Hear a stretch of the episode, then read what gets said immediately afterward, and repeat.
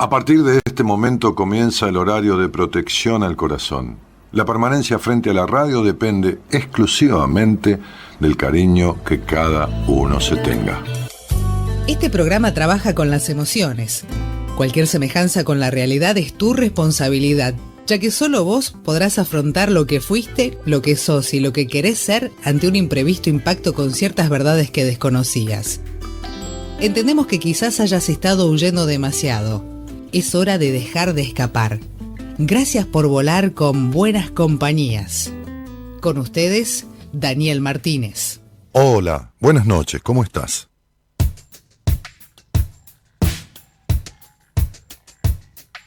Si hoy tu sol salió gris, es solo cuestión de ponerle el matiz que mejor te quede. Es hora de salir hay un cartel con tu nombre en la puerta de un sitio llamado feliz. Nunca te entregues, te quiero ver allí. Ríe cuando estés pensando que no puedes. Son solo trucos de la mente de la gente diferente. Sueña antes de ponerte a dormir. Es así, la vida es así, un viaje a los sueños con escala en vivir. Es así, la vida es así, un punto en el tiempo hecho para ti. Hoy es cuando hay que empezar a ser feliz, feliz.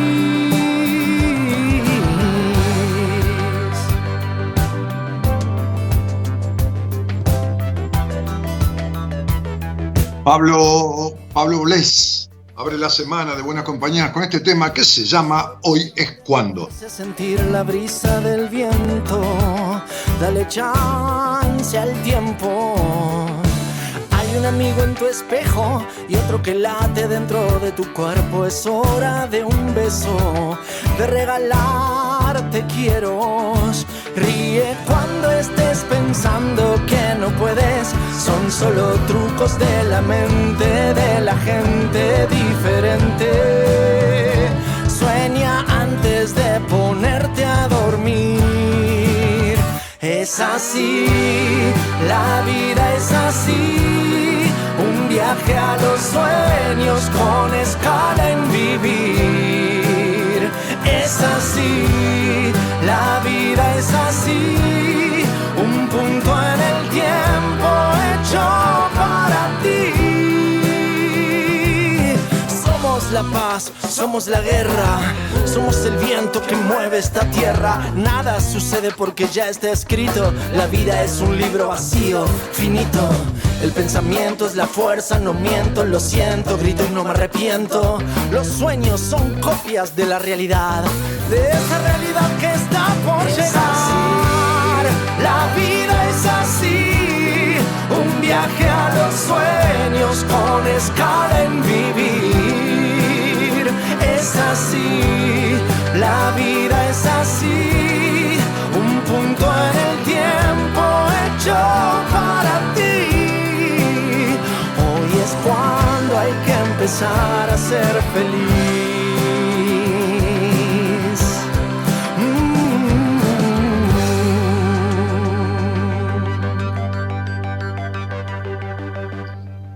Bueno, buen tema, gran tema. Volvé para atrás, Gerardo. Fíjate dónde empieza a rapear el tema, ¿no? Cuando dice un viaje a los sueños con escala en vivir, es así, la vida es así. Un punto en el tiempo hecho para ti, somos la guerra, somos la paz. Volvé un cachito para atrás y pone eso, ¿no? Desde, un par de estrofas antes. ¿Qué tal? Buenas noches a todos. Y ahí está Gerardo, que yo lo jodo siempre pidiéndole cosas extrañas. Pero este es un tema que él pasó la semana pasada. Luego una Ahí va. Somos la paz, somos la guerra, somos el viento que mueve esta tierra. Nada sucede porque ya está escrito. La vida es un libro vacío, finito. El pensamiento es la fuerza, no miento, lo siento, grito y no me arrepiento. Los sueños son copias de la realidad, de esa realidad que está por llegar. La vida es así, un viaje a así, la vida es así, un punto en el tiempo hecho para ti. Hoy es cuando hay que empezar a ser feliz.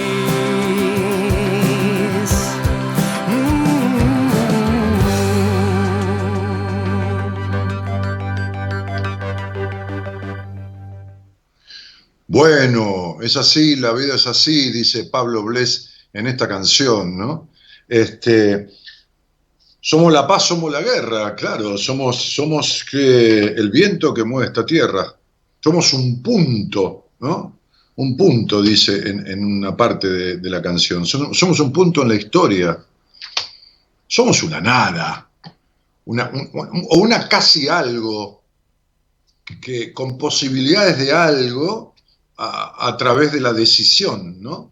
Hoy me decía una paciente una frase que le dije, me gustó y me dolió esa frase, me dolió desde vos, ¿no? Porque me puso, después de una tarea que le di para hacer dentro de su esquema de, terapia, me dio una devolución y me dijo, Dani, ¿cómo duele no saberse?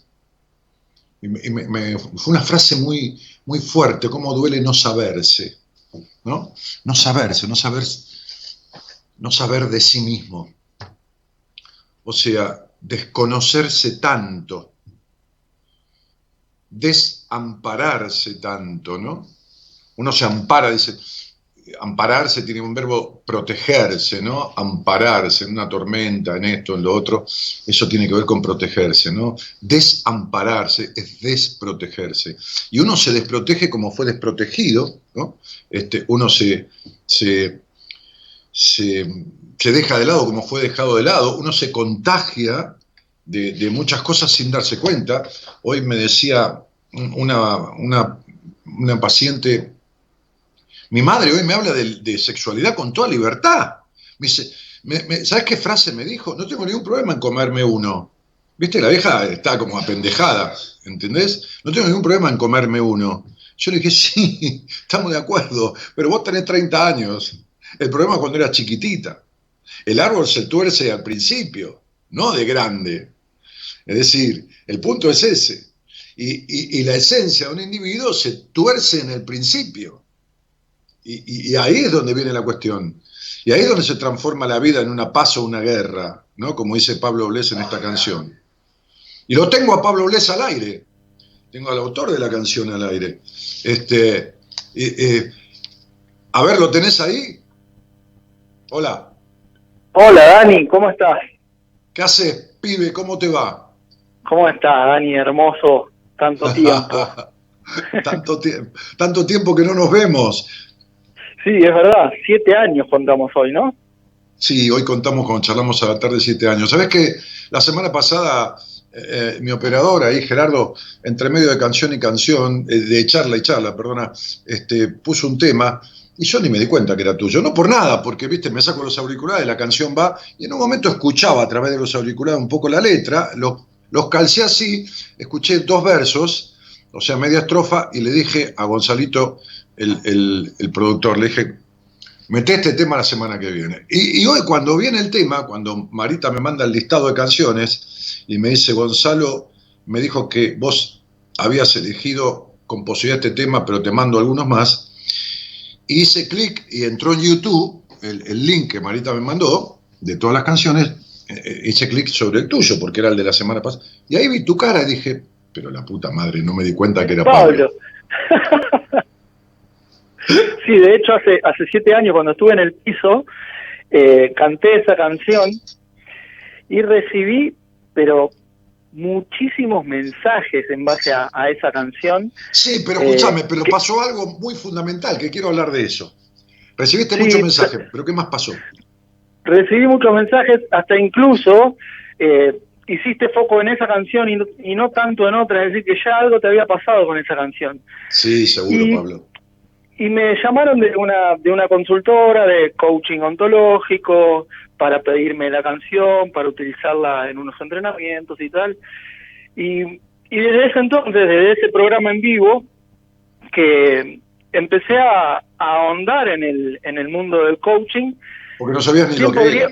No tenía ni idea de lo que era, y bien podríamos decir que, que mi música y tu programa, a modo de, a modo de Mirta Legrand, como me dijiste hoy, mi programa Claro, trae suerte, mi programa trae suerte.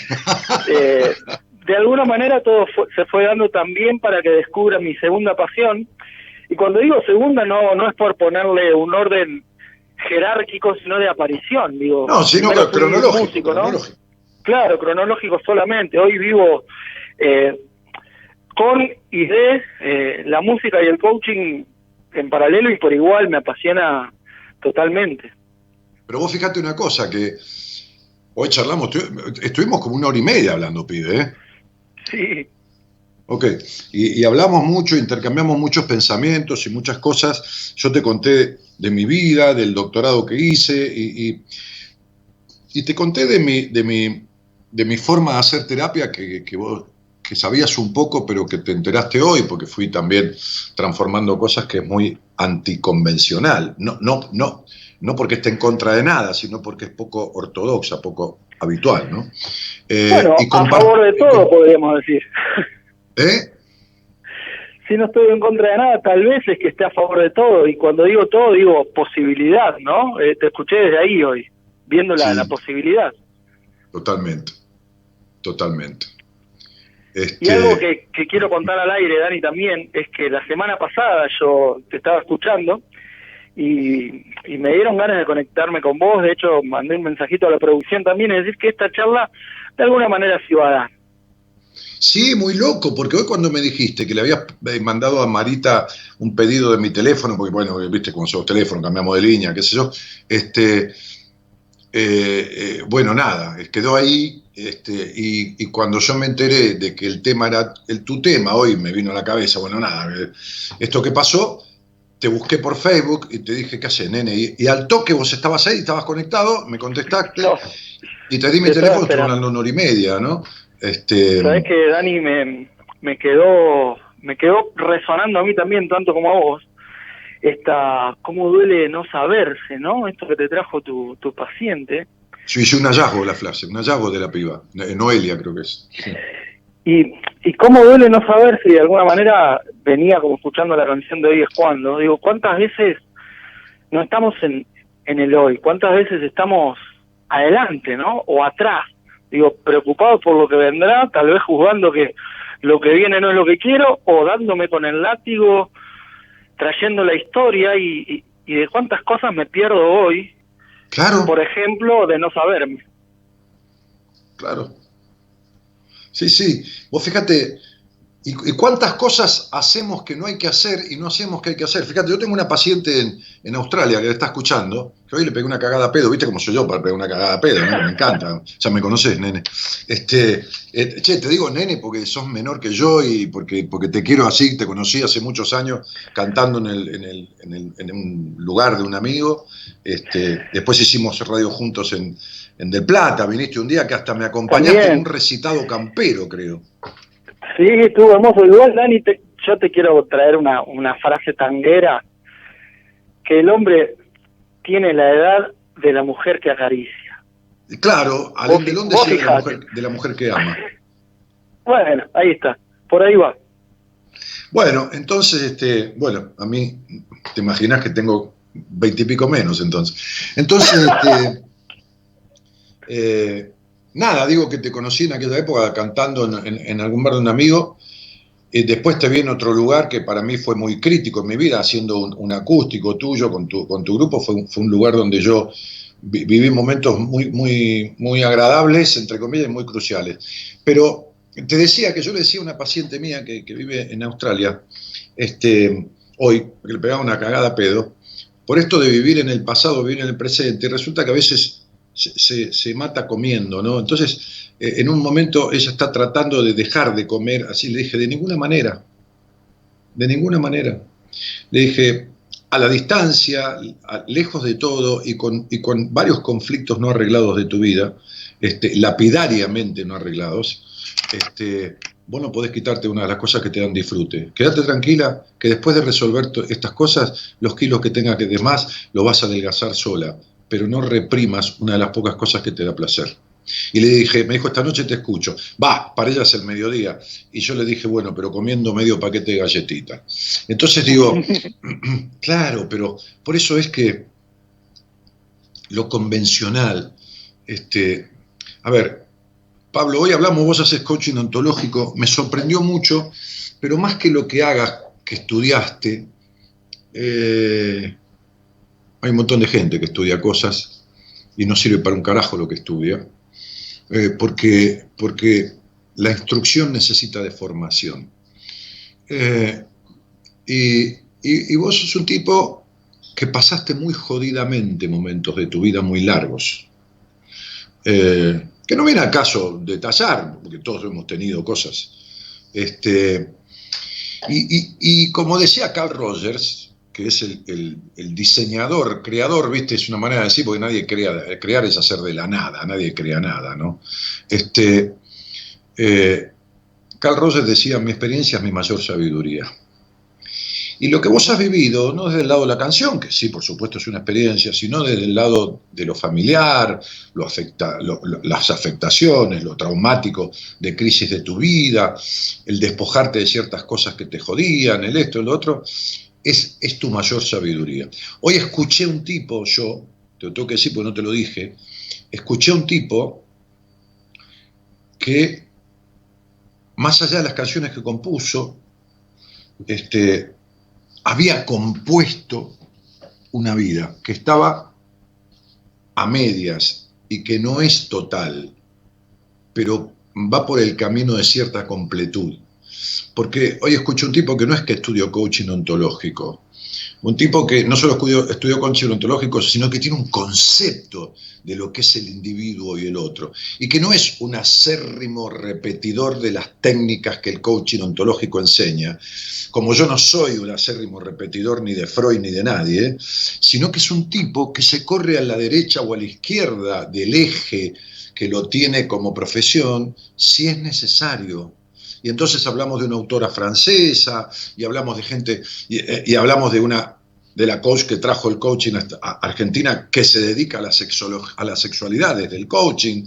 Y hablamos de, un montón de cosas este, y, que me mostraron que este tipo que a través de venir al programa y que alguien lo invitó, terminó estando, eh, para, usar ese tema que hoy pasamos y, terminó estudiando coaching, hoy tiene un instituto de enseñanza oficial con validación del exterior y una chapa que va más allá de, tener el título y que enseña y transmite no solo lo técnico y académico de lo que aprendió, sino de lo vivencial y, y que tenés una institución de enseñanza. Entonces yo Hoy, y no te estoy haciendo propaganda, boludo, porque sabes que no, no, no, hago eso, pero hoy escuché un tipo totalmente diferente al que yo conocí hace muchos años. Y cuando nos conocimos, Dani, eh, yo la verdad que estaba, en la, estaba parado en la vereda que no quería estar, pero visionando la vereda en la que sí. Digo, muchas de las canciones, inclusive esta, Hoy es cuando, ¿no? Hoy es cuando, la verdad que la escribí desde la vereda de enfrente digo, lo que cuento hoy es cuando no es lo que estaba viviendo, sino que lo que quería vivir, ¿no? Era, era, como de alguna manera eh, esas ganas de salir de ahí, o más que salir de ahí, de estar allá, digo, porque... No, de, hacer, de, vivir el deseo, esas ganas de vivir el deseo. Sí, y el deseo no desde, no desde el mirando lo que me falta, sino de que desde lo que tengo, que son las ganas, las ganas de estar enfrente. Vos fíjate que vos hablaste de la experiencia, ¿no? Eh, yo te puedo contar una vida triste mm. o te puedo contar una vida feliz. De acuerdo a lo que me dejó, yo creo que todo el tiempo somos fuente. De hecho, a ver, yo hoy soy lo que soy, en base también a que vos en algún momento me abriste una puerta y eso terminó en una cosa que llevó a la otra. Entonces, no tenemos ni idea de lo que somos capaces de generar con solo hacer, con solo mover, con solo estar a disposición de un otro en base a lo que hoy estamos siendo, diferente a lo que fuimos, buenísima onda con lo que fuimos, pero si nos quedamos allá, y no sé cuánto podemos construir desde ahí. Por eso a mí siempre me gusta mirar ahí donde está la luz, porque es ahí hacia donde quiero ir. Vos fíjate una cosa, ¿no? Yo en este momento estoy en una mesa de un living que tiene desde una impresora hasta portalápices, carteles, libros, dos computadoras, el mate, esto, lo otro. Fíjate que esta mesa tiene, al lado mío está Virome. Si yo corro esta virome hacia la izquierda 20 centímetros, la mesa no es la misma. La estructura y toda la composición física, espacial de la mesa se alteró. Lo peor que existe en la vida es cuando las personas están inmóviles en cuanto a las cosas que tienen adentro. Están fijadas, están rígidas. No hablo del cuerpo. Con el cuerpo uno se levanta y se traslada. ¿no? Yo te decía hoy, el, el, niño es un adulto que dejó de jugar para empezar a juzgar. Y vos me decías, nos enseñan, y me dijiste una frase, me diste una devolución, ¿no? Nos enseñan a tener que ser, ¿no? No, no, no, elegir, sino tener que ser. Algo me dijiste así que me sonó muy, muy completando, ¿no? muy mejorando lo que yo había dicho. Sí, no me acuerdo qué te dije, pero digo, yo respecto a elegir tengo la, la posición de que, de que para elegir mínimamente necesito dos opciones. Digo, si yo soy consciente de que elijo, soy consciente también de que tengo dos opciones. Ahora, fuimos educados de manera tal de que es una o la otra, eso es lo que hablábamos hoy, ¿no? Y, ¿Y qué pasaría si me pregunto si tal vez fuera una y la otra? Digo, ¿por qué me tengo que quedar solo con una? Claro. ¿Por qué es que no es todo posible para mí? Y tal vez porque me cuento el cuento de que no lo es. ¿Por qué, si yo procedo ¿Por qué si yo procedo diferente estoy en contra de los deseos de quienes me criaron? No, puedo estar a favor de los dos del de ellos y del mío. ¿Entendés? O sea, ¿por qué aquello o esto? ¿Por qué no las dos cosas? Trayendo, trayendo la canción y esa y la parte de la, parte rapeada que hiciste foco y vamos a repasarle eh, dice en, alguna parte dice el pensamiento es la fuerza no digo claro aquello que pensamos es aquello que de alguna manera emocionamos no digo pienso en lo que pienso y me siento como me siento en base a lo que pienso Claro, y el pensamiento y de ahí hago o no hago. El pensamiento es el puntapié inicial que puede, puede o no, depende de la decisión de uno, poner en motor la acción. Arranca por un deseo, se transforma en pensamiento, si se consolida puede pasar a la acción y de la acción a la realidad, a la concreción. Que la concreción no significa un buen resultado, significa un resultado. Puede estar mal o bien. Entonces, si sale mal, corregís. Pero nunca es un fracaso. El fracaso es no accionar. Yo siempre. Eh, la, la, frase de mi escuela es que el éxito es la única opción. Y no, y no me paro en un lugar de exitista, sino me paro en un lugar de aprendiz. Digo, si el resultado que tengo no es el que quiero, o me frustro o aprendo. Y ¿qué tengo que aprender ahí? Me pregunto, tal vez, ¿no? Tal vez me abra más posibilidades. Perdona, sí. Y si aprendí, entonces, ¿qué es el éxito? Si no es eso, ¿no? Eh, el éxito dentro... Cuando estaba intentando crear la, la, bombilla, la bombilla eléctrica a, Tomás Alba Edison, de algo que había nacido de Tesla, este, este, se le prendió fuego todo el laboratorio. Lo que pasa es que Edison había conseguido financiación, Tesla no. Este, y sentado frente al incendio, digamos en la vereda enfrente, frente al incendio, quemándose todo, llegó el hijo y le dijo, ¿qué vamos a hacer ahora? Y Edison le contestó, seguir, porque habremos hecho todo mal. claro, ¿entendés? Como diciendo, se quemó, es porque habremos hecho todo mal. Entonces, lo que seguir, seguir atrás de lo mismo y siguió. Reconstruyó, siguió y llegó al objetivo. ¿Entendés? O sea, eso no fue un fracaso ni nada. Eh, eh, digo, eh, a ver, hoy decimos, con, la mierda, con, la mierda, también se hace el ladrillo. De la mierda y del abono, de las lombrices y de, la, de la tierra enmierdecida, en el mejor sentido de la palabra, fructiferan mejor las plantas. Sí, yo, yo también soy de pensar de que en algún momento es hora de decirle basta a tanta mierda, digo, si no, sigo cavando el hoyo, pero digo, ¿cuál es mi límite de cavar mi propio hoyo? Porque en algún momento voy a tener que tomar impulso. Sí. Pero eso lo decido yo, yo decido cuándo es mi fondo. Digo, ¿cuándo estoy harto de sufrir el sufrimiento? Porque esa tal vez sea la llave para justamente el final de la canción que dice, hoy es cuando hay que empezar a ser feliz. ¿no? Hay, hay algo que, hay un pensamiento que me hace mucho sentido, digo, estamos muy acostumbrados, digo, a, nivel general y social, a, a, esperar que pasen ciertas cosas como para sentirnos felices, ¿no? Cuando tal cosa pase me voy a sentir como quiero, mientras tanto como puedo. Pero digo, ¿qué pasaría si, si, si la diéramos vuelta y pudiéramos ver que tal vez, encontrando el modo de hoy, ser felices de alguna manera, tal vez empecemos a sintonizar con eso que queremos que pase, o tal vez eso que queremos que pase, digo, quiera también que pase con nosotros porque estamos vibrando ahí, pero muchas veces no la vemos. Y, y a mí es un tema que me interesa mucho eh, ahondar, porque digo, voy a esperar a, que pasen cosas que hoy hablábamos del control, no controlamos nada. no, no, pero el, problema, a ver, el problema no es que la felicidad es tener lo que no, es, lograr lo que no tenés, es querer lo que tenés. El problema, el, punto es el siguiente, yo, yo, he pasado, hoy te decía, tiempos en mi vida en que, en que no tenía, no llegaba para comprar una pizza, ¿está claro? O, sí, pero, pero venía de comer salmón rosado o de tomar champán francés en el casino de, Uruguay, eh, eh, eh, un par de años atrás. Entonces, eh, yo te juro que mi problema no era comer una pizza o, un cacho de pan con queso, en el buen sentido. No, pasé hambre nunca, pero te estoy diciendo la diferencia de, alimentarme, la forma, ¿no? Las cosas.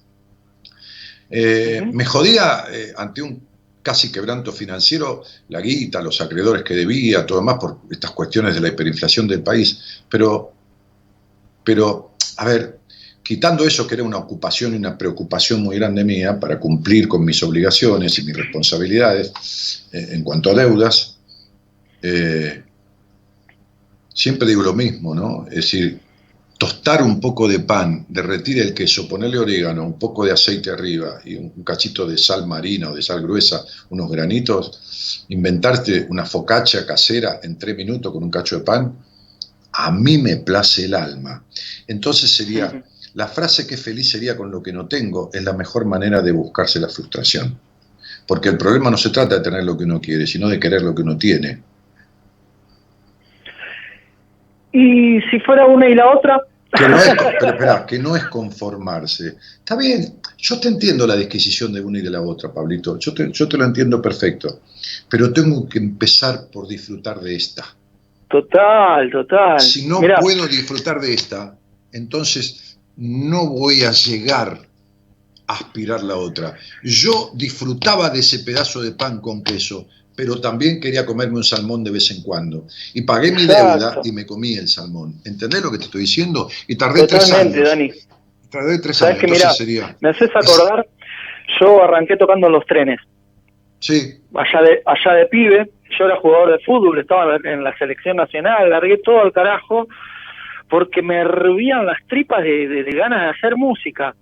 Me fui a tocar a los trenes y un día estaba tocando un tema mío dentro de un vagón, termino de pasar la gorra y se me acerca un, tipo y me dice, Pablo, te voy a dar un consejo, me dice. Nunca cambies el sueño de tu vida por el pan de cada día. claro. Y me dice, soy un, soy un experto en negocios y esto que te estoy diciendo no es negocio. Cambiar el sueño de tu vida por el pan de cada día, a la larga, no, es negocio. No, por supuesto. Desde ya. Excelente lo que te dijo el tipo. Tremendo, y me cagó la vida el tipo. No, sí, sí, te la cagó en el buen sentido. Sí, claro, claro. Sí. Yo, yo, yo, Porque también el hecho de, el hecho de vivir la vida que querés y exige ciertos riesgos también, ¿no? pero, pero Pablo, escúchame una cosa, cuando yo tenía un negocio que me dejaba a mí un dinero que cuesta ganárselo cinco o seis años hoy con un muy buen trabajo, me lo dejaba por mes. ¿Me entendés lo que estoy diciendo? Sí. O sea, con un muy buen trabajo, yo ganaba por mes lo que ese tipo de muy buen trabajo gana en cinco años. Cuando yo tenía ese negocio, y a partir de, un, de, un, de, una, de una embestida de un político muy poderoso, me clausuraron el negocio, me cerraron todo, me levantaron las calles anexas a, todo lo que el negocio significaba para que nadie pudiera entrar, o sea, todo, todo un operativo de mafia. ¿Un amigo? sí, un amigo, sí. Yo me senté con ese tipo en el despacho. Era el tercero, el cuarto tipo en orden de prelación en el país. O sea, vos tenés el presidente y atrás vienen cuatro tipos en la línea sucesoria, tres tipos. Era uno de ellos. Me senté. Si yo entregaba el culo, como decía mi viejo, ¿entendés lo que te digo? Yo me quedaba con el mismo porcentaje que tenía del negocio. No, perdón, yo me quedaba, sí, me quedaba yo con el mismo porcentaje que tenía del negocio. Pero para eso tenía que traicionar no a los tipos que estaban conmigo, sino a mis principios. ¿Se entiende? Totalmente. A ver, el tipo me dijo esta frase. Me dijo, yo no voy a permitir que usted tenga este negocio para bancar enemigos míos. Que era su justificativo ese, ¿no? Entonces yo le dije, le contesté esto. ¿no? Imagínate que el tipo no se esperaba esta respuesta, porque vos entendés, ¿no? Eh, eh, entendés lo que te estoy diciendo. Yo te estoy hablando de 40 mil dólares por mes, no te estoy hablando de dos pesos. Esa era mi parte del negocio. Y no era vender cocaína, ¿eh? Era un negocio habilitado como corresponde, o sea, nada. Con, con, atendíamos 1.800, 2.000 personas por día.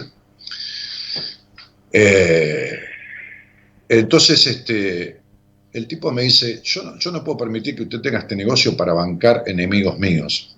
Entonces yo le dije, mire, a mis amigos me los elijo yo y con mi plata hago lo que quiero. Peor respuesta con esa que esa no le puede dar a un tipo que te está haciendo eso. Porque en política, un tipo que te dice eso te está diciendo, saque a los enemigos míos de ahí y usted quédese y yo me quedo con la parte. ¿Se entiende lo, que te está diciendo? Totalmente, Dani. Ese, es, el lenguaje. Yo le contesté eso y perdí la parte del negocio mía. Ahora, eh, ahí me acordé de mi padre. pero cuánto hubiese dolido no saberse, ¿no? Esperá, boludo. Pero yo, yo me sabía, me descubrí ahí. O sea, no, no me descubrí ahí, me confirmé. Ahí, ahí, ahí me acordé de mi viejo. Porque 20 años atrás, yo le había dicho a mi viejo, o 15, 18 años atrás, le había dicho a mi viejo, yo era pendejo. A ver, espera, te estoy hablando de los 40, no, 22 años atrás. Yo tenía 18, 19. Yo un día lo encaré a mi viejo. Y le dije, hay tipos que estuvieron en tu lugar o que están en lugares como el que ocupás vos. Y los hijos de ellos, de estos tipos, le dije yo, tienen departamentos sobre Avenida Libertador y, Mercedes-Benz en la puerta. Y nosotros no tenemos un carajo, le dije a mi viejo. ¿Me estaba escuchando? Sí. Entonces mi viejo me contestó, mira, pibe, me dijo. Así, ¿eh? como yo te digo pibe a vos. Cuando yo te digo pibe, te lo digo porque me acuerdo de mi viejo. Son cosas que tengo de mi padre. Este, mi viejo me dijo, mira, pibe, yo tengo 50 años. Y hace 50 años que me cuido el culo de ciertas cosas. Cuando vos tengas mi edad, si querés hacerte romper el culo vos. Yo, a esta edad, no cambio por nadie, ni siquiera por vos que te quiero tanto. Cuando yo le dije a ese tipo, a mis amigos me los elijo yo, o sea, con los códigos que tenía mi viejo y con mi plata o lo que quiero, yo sabía que perdía mi parte de ese negocio, que perdía 40 mil dólares por mes.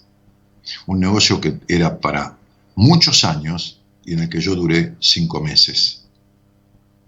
Y yo había programado ese negocio para, ¿cómo te puedo decir? Ganar el dinero que necesitaba por el resto de mi vida. ¿Se entiende? Sin hacer un carajo. Totalmente. Bien, fenómeno. Bueno, mira. ¿Entendés, esto de, e, e, ¿Entendés esto de, de, no, no, dejes de ser quien sos por el pan de cada día? ¿Entendés? Y yo, y yo de repente, de repente, cuando yo puse ese negocio, esa plata que cobré por mes, de los primeros cinco meses, la debía. La debía porque el negocio costó armarlo y yo no financié el armado, yo no tenía la guita para el armado. Puse la gran idea de ese negocio y lo financió otro tipo al cual yo le, quedé debiendo parte de mi parte, ¿entendés? Entonces, arranqué y seguí de cero. Y a la mierda cuando... los millones de dólares que me hubieran quedado. Esto que me estás trayendo me, remite a... Yo viví una historia también en, en mi juventud.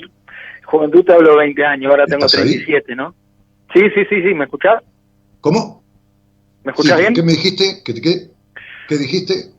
Allá por mis 20 años, un productor muy exitoso de aquella época me llama por teléfono y me dice, mm, eh, de una multinacional que hoy todavía existe, nos interesás como artista, pero tenemos que conversar. Bueno, fui a la reunión y me dice, mira, nos interesás como artista, pero hay que modificar ciertas letras. a lo que le respondí, a lo que le respondí, si querés modificar ciertas letras, es que no te intereso como artista. Digo, yo como artista soy esto, y vos lo querés modificar. Y ahí, bueno, le dije que no, y empecé a, me fui preguntándome, digo, ¿cuál, cuál hubiese sido el rédito, no? Y por más rédito que yo haya podido tener al decir que sí, dejando de ser, digo, claro. Hay precios, hay precios que no pago porque el rédito que puedo llegar a conseguir por eso no vale el precio que pago. Porque el precio que pago es dejar de ser. Entonces digo, en definitiva, ¿qué es vivir si no es ser? Mira, yo, estoy de acuerdo con yo estoy de acuerdo con Napoleón que dice todo que decía todo hombre tiene su precio, pero yo no lo yo no lo, no, lo juzgo en dinero. Quizás uno ante una situación de vida o muerte de alguien que ama de un hijo del otro sea capaz de cualquier cosa. Yo espero no estar en esa situación. ¿Entendés lo que te digo? Este, eh, eh, ¿Por qué? Y porque no es que me traicionaría a mí mismo, sino que me conduciría a hacer cosas que a veces hay que hacer cosas imperdonables para, pero, pero de alguna manera mientras yo pueda elegir voy a elegir en, esta, en este tipo de, dirección. Pablo, nosotros estamos por, armar, eh, mejor dicho, armando y preparando desde hace un tiempo un proyecto este, que va a tener que ver con una cosa integracionista, participativa este, y multidisciplinaria de médicos, de, psicólogos, de, de, antropólogos, de nutricionistas, de, psiquiatras, de, coach, de, terapeutas de diferentes líneas, de, tarotistas, de astrólogos y de todo esto. Eh, yo, yo, le voy a decir a mi mujer que coordina un poco eso, ella y Marita, este, que, te tenga en cuenta porque quiero que escribas un poco alguna columna allí en alguna oportunidad o que tengas alguna charla que vamos a hacer eh, eh, a través de, alguna plataforma pequeña para seis o ocho personas con, con los, los, profesionales que estén dentro de ese, de ese grupo. Que se van a llamar. Encantado mis elegidos, mis elegidos, ¿no? Hoy hablo con una psicopedagoga amiga, el, el, domingo, el viernes tengo a las 23 horas un vivo en Instagram eh, con la doctora Melisa Pereira, una médica de la Universidad de Buenos Aires, especialista en ginecología y obstetricia, pero no una médica eh, especialista en ginecología y obstetricia ortodoxa. Si no sabes que yo no hablaría con ella. Es una tipa que, que habla de un montón de cosas, que habla de, de, que, de que se le dice vagina algo que no es la vagina, la vagina es una parte de la vulva, que es la totalidad, y que esto, y que muestra en internet, que esto y que el otro, y siendo diferente y con toda la ortodoxia que existe, ella en su Instagram tiene medio millón de personas. Este, de paso invito a, la gente que está escuchando a esta charla con esta tipa que les va a encantar, digo tipa cariñosamente, ¿eh? este, la doctora Melissa Pereira, este, el Instagram de ella es, espera que lo tengo anotado acá, arroba ginecoline, arroba ginecoline. ¿Eh? Así que voy a charlar con ella, seguramente la vamos a invitar a escribir y participar, este, pero voy a tener un vivo en Instagram, desde el Instagram de ella. O sea, hay que entrar al Instagram de ella, arroba ginecoline, ahora lo van a postear ahí. Pero, pero me va a gustar que, que aceptes participar conmigo de todo este espacio nuevo que estamos propiciando. ¿Qué gorda? Es de tu Instagram. Ah, es de mi Instagram también. Ah. Ah, también con mi Instagram. Bueno, está bien, arroba eh, Daniel Martínez OK. Listo. Che, Pablo. Sí. Este, te dejo y te comprometo para que cuando armemos esto te, te sumes, dale. Sí, en principio, si se llama Tus elegidos, me honra y te agradezco y es un sí rotundo. Y gracias. Te mando un abrazo, te quiero mucho, nene. Dani. ¿Qué, mi amor? Me, me despido con, un, con una frase que a mí me gusta siempre dejar a mano, y más después de lo que hablamos hoy. Mm. Y dice que hay batallas que, aún sabiendo que las vas a ganar, no merecen ser peleadas porque el costo de pelearlas es más alto que el beneficio de ganarlas. Y hay otras batallas que aún sabiendo que las vas a perder, merecen ser peleadas, porque la satisfacción de haber dado el máximo es mayor que el precio de la derrota. Sí, muchas veces, muchas veces, triunfar no es ganar. Dani, muchísimas gracias por este rato. Un saludo a toda tu audiencia y hasta cuando lo decida. Yo estoy agradecido. Pablo Bles, el autor de, tantas canciones, Hoy es cuando. Eh, si querés ponerla, Gerardo, volvemos con la canción como para cortinar este momento. Hoy es cuando es la canción que abrió la semana de Buenas Compañías por este muchacho, hombre ya, este, que estuvo en Radio en Radio del Plata hace mucho tiempo este, y que lo conocí cantando en un, en un, en un espectáculo que hacía en el restaurante, en un, en un espacio más que restaurante, este, grande ahí en la calle Perú, que era de un amigo mío. Eh, buenas noches a todos y, y gracias por estar. Somos la buena compañía que no ve el medio vaso vacío, pero igualmente, de 0 a 2, lo llenamos juntos. Buenas compañías, con Daniel Martínez.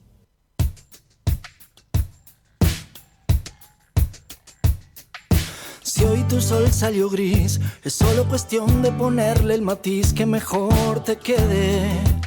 Es hora de salir. Hay un cartel con tu nombre en la puerta de un sitio llamado feliz. Nunca te entregues, te quiero ver allí. Ríe cuando estés pensando que no puedes. Son solo trucos de la mente de la gente diferente.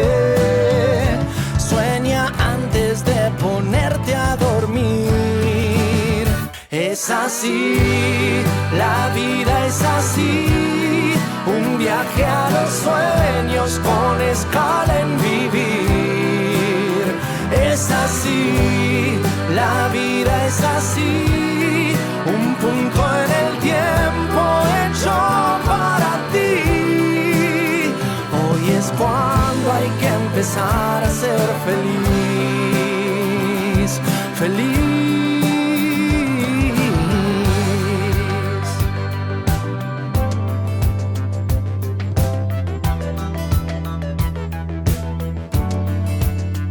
Rosana, Rosana Juárez dice, hola Dani, hice el seminario con ustedes, se los aconsejo a todos. Ro, lo que pasa no podemos hacer ningún seminario como estamos, pero ya vamos a retomar cuando se pueda, por supuesto, y cuando haya total libertad y ningún riesgo para nadie.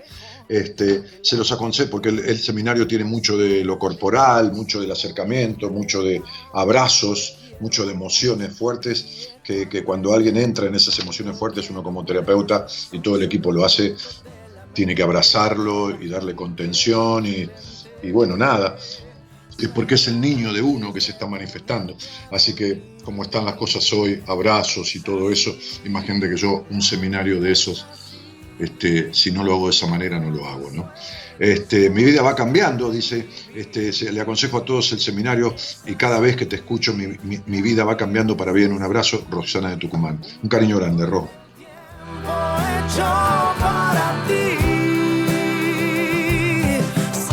La paz, somos la guerra, somos el viento que mueve esta tierra. Nada sucede porque ya está escrito, la vida es un libro vacío, finito. El pensamiento es la fuerza, no miento, lo siento, grito y no me arrepiento. Los sueños son copias de la realidad, de esa realidad que está por llegar. La vida es así, un viaje a los sueños con escala en es así, la vida es así, un punto en el tiempo hecho para ti. Hoy es cuando hay empezar a ser feliz.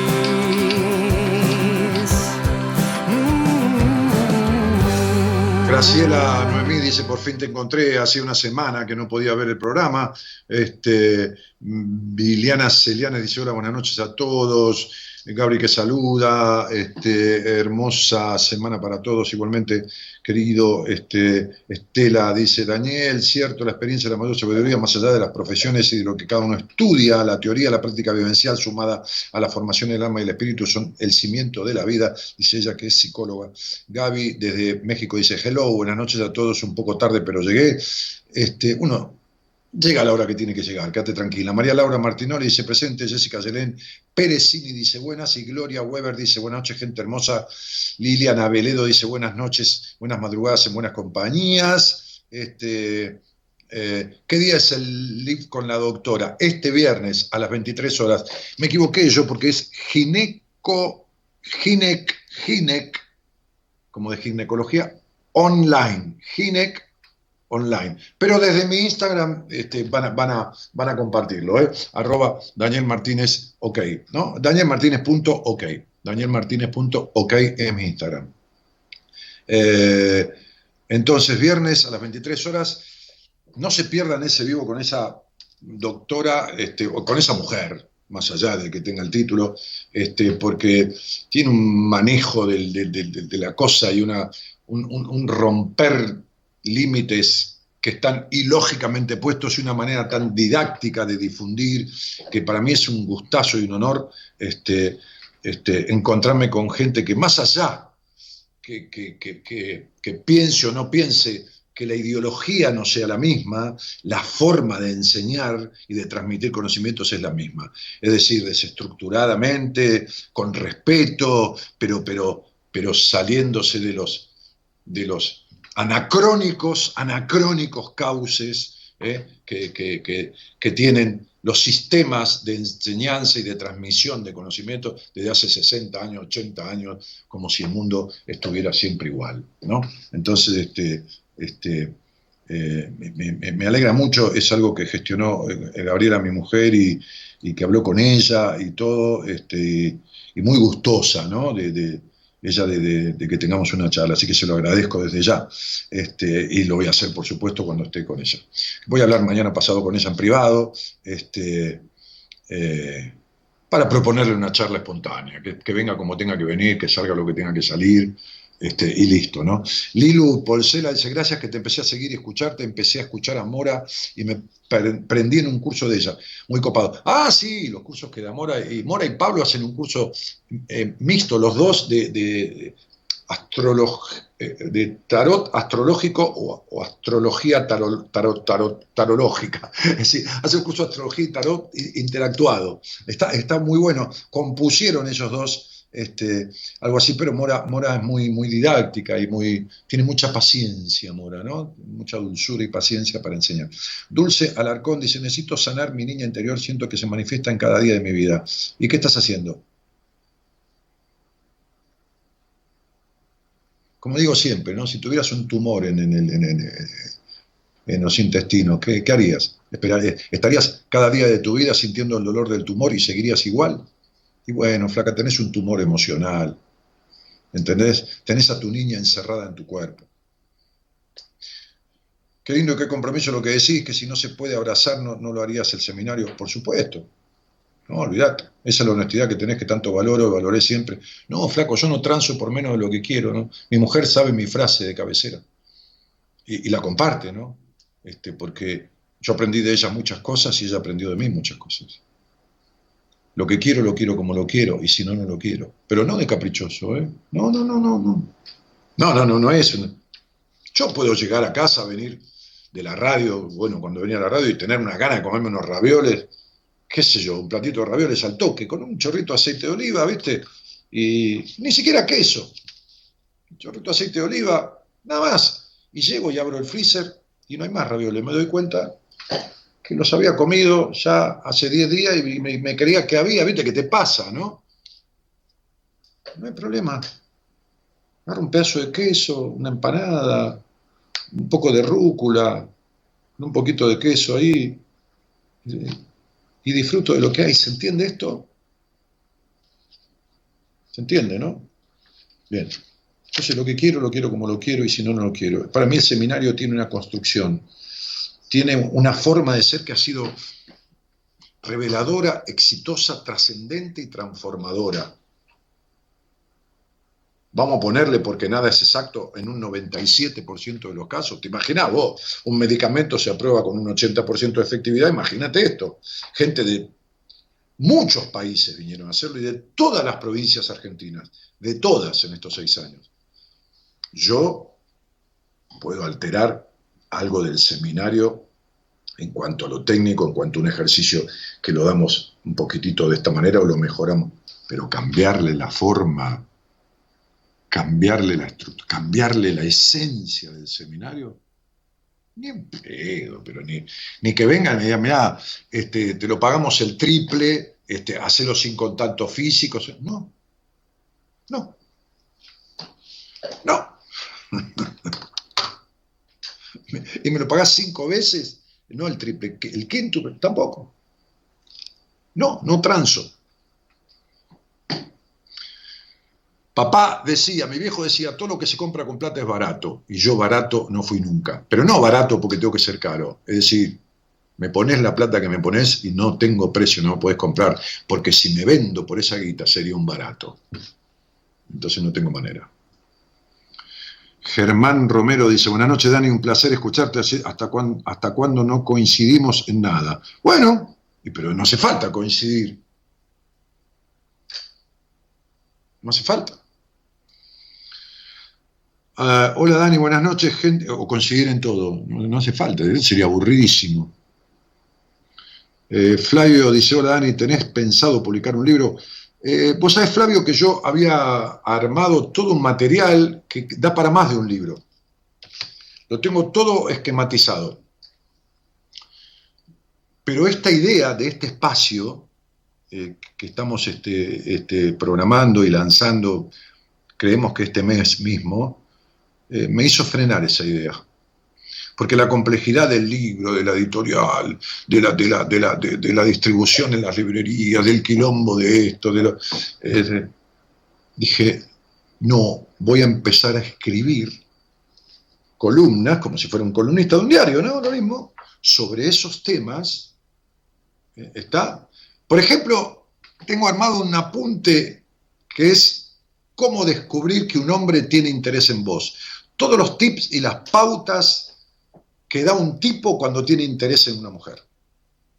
Por ejemplo, desde eso hasta una nota sobre la culpa, hasta, este, qué sé yo, un trabajo sobre el perdón, hasta, bueno, nada, eh, un montón de temas, ¿no? Desde, desde la cosa cotidiana, eh, por señales corporales de determinadas actitudes emocionales, hasta lo profundo del rencor. Eh, eh, y, creo, los invito a todos a que me acompañen, porque como el peor, porque si, hay una cosa terrible es esa, el, miércoles, a lo mejor hago mal en decirlo, a lo mejor hago mal en decirlo, este, porque a lo mejor mucha gente que se cree que perdonar es un bien para el otro, para el que odian, o mejor, por, como yo lo digo, no van a venir el miércoles a acompañarme en el programa. Pero bueno, este, me gusta jugar limpio. Y, me gustaría, si después quieren apagan la radio, que me acompañen el miércoles, porque voy a hacer un trabajo que no hice nunca en radio. Trabajo, digo, entre comillas, ¿no? Este, voy, a, voy a explicarles desde lo cerebral, desde la parte del cerebro, que tenemos diferente a los animales, cuál es, cómo se influye, cómo afecta las emociones, cómo afecta el rencor, el odio. Y por ahí me animo a que hagamos una profunda intervención guiada, una meditación y visualización guiada este, donde los voy a acompañar a trabajar el perdón. porque el perdón es para uno, no es para el otro. No estoy hablando de quitarle al otro la responsabilidad que tuvo de las acciones. Y les voy a explicar todo esto el miércoles. Si se bancan un programa de esos para revolver un poco de la mierda del pasado que sigue largando olor en el presente, el miércoles los espero para hacer un trabajo muy grosso, muy profundo, este, y muy, entiendo yo, eh, sin ninguna humildad, sin ninguna humildad, reparador y sanador. Reparador y sanador. Entonces voy a explicarles, ¿no? Este, sobre cosas que después voy a escribir en nuestro nuevo espacio, pero que, vamos a vivenciar juntos. Vamos a hacer un, un laburo ahí, meternos hasta la médula, en lo profundo de la psiquis de cada uno, ahí donde hay sentimientos de mierda que bloquean la libertad vincular del presente, vincular con uno mismo y con los demás. Yo no les aconsejo, porque yo no doy ningún consejo, yo les sugiero y los invito amorosamente a que, a que, a que si tienen ganas, aunque sea intenten, si no tienen ganas, tratar de engancharse en esto. Después, total, si quieren la mitad, cuando empiezo, apagan y listo. ¿Eh? Apagan y listo. Pero acuérdense de esto, el perdón nunca es para el otro. Nunca es para el otro. El perdón es para uno mismo. El perdón, como decía Mago Merlín en el libro del Caballero de Mauro Oxidada, el perdón tiene mucho de mágico. La transformación. Yo que he dado talleres vivenciales con terapeutas especializados de mi equipo en ese momento sobre el perdón. Para 300 personas en el Teatro Globo, o en diferentes teatros de Buenos Aires o de Argentina. Este, o salones, bueno, no importa si eran teatros o salones, era lo mismo. Yo personalmente sé los efectos del perdón, pero las cosas que sucedían después que las personas podían desalojar la energía del odio del resentimiento y del rencor. Pero no, lo sé porque recibía yo la, la, notificación, la, manifestación de 20 días, 30 días, 50 días después de, cosas que habían sucedido, de gente que había venido este, a hacer ese trabajo. Quedan invitados. Este miércoles casi seguro. ¿eh? Estaba leyendo y, armando un poco de, cosas diferentes. Yo cuando empiezo a, armar, es como si me sobraran cosas, me, va a llevar mucho tiempo. Pero bueno, casi seguro lo hacemos este miércoles. Eh, hola, buenas noches. Hola Dani, ¿qué tal? Buenas noches. ¿Qué haces, querido? ¿Cómo te va? Bien, y vos, un placer escucharte. Y, yo un placer poder hablar, loco, porque si vos no me dabas pelota y no querías hablar conmigo, ¿sabés qué hago? Yo acá solo se me acaba el programa. Mira, te voy a comentar. Eh, yo te encontré en el 2014, una noche, que buscaba una radio AM que hable, hable, hable hasta que me pueda dormir. Y bueno, te escuché en el 2014 y después te, no sé por qué te perdí el rastro.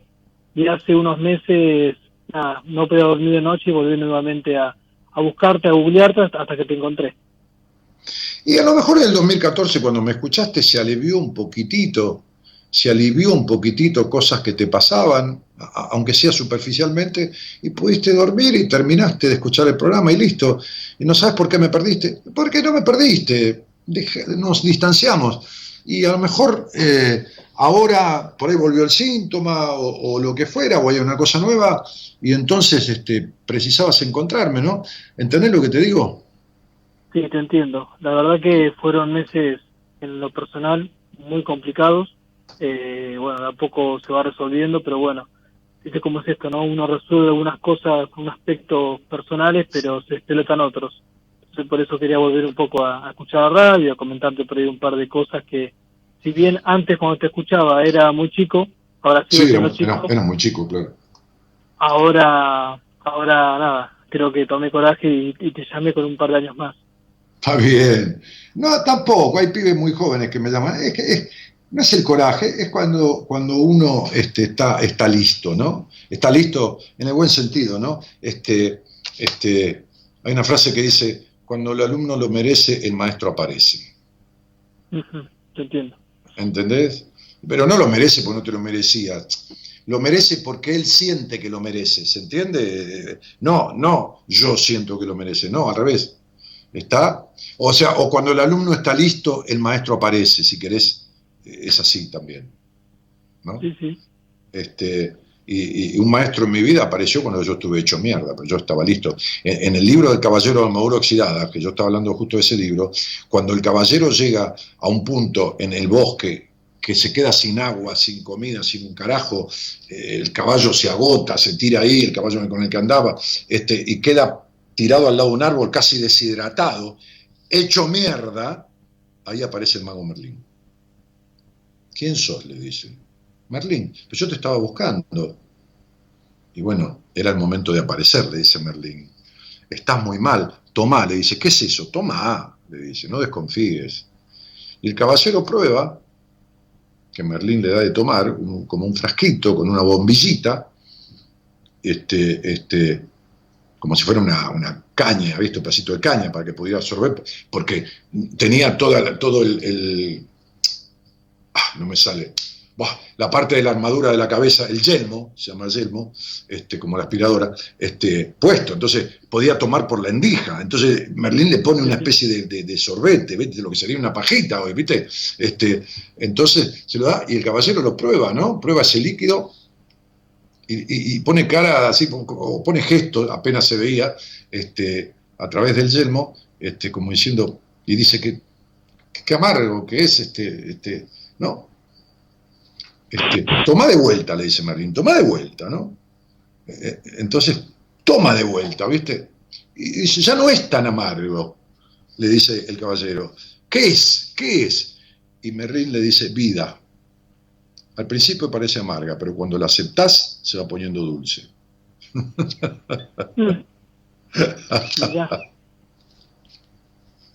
¿Entendiste? ¿Entendiste? Tienes razón. Claro. Bueno, ¿de dónde sos? De Coronel Suárez, sur de la provincia de Buenos Aires. De los pagos de Ricardo Mócero. Exactamente. Eh, el intendente, vecinalista. Exactamente. Sí, Me, conocí, me conocí mucho con él. Ajá, mira. Sí, me conocí mucho con Ricardo. Eh, allá, eh, allá en Adidas, ¿no? Exactamente, hay una fábrica de zapatillas que, bueno, a pesar de todo lo vaivén económico que tiene el país, sigue funcionando. Es una multinacional muy grosa. Y sí, con Ricardo nos conocemos porque cuando armamos la unión de partidos vecinalistas de la provincia de Buenos Aires, la unión de partidos vecinalistas de la provincia de Buenos Aires, nos juntamos con, con Ricardo Mócero, con, con Aprile, el intendente de Tres Arroyos, con, el, con el Tano, eh, que no me acuerdo el apellido, que era intendente de Pinamar, Altieri, con, bueno, con, varios intendentes y con algunos candidatos a intendentes, para armar como una, un grupo de partidos vecinalistas de la provincia de Buenos Aires y candidatearnos.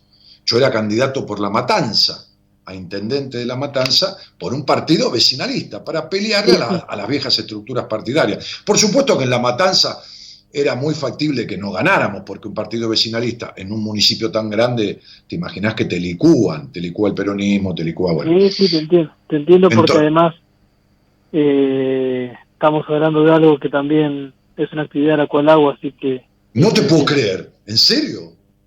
Sí, sí, sí, sí. Qué cosa, qué cosa, ¿no? ¿Cómo, ¿Cómo, es la conexión? ¿Ves que, ves que, uno se encuentra cuando se tiene que encontrar, nene? Bah, espera que te termino de contar.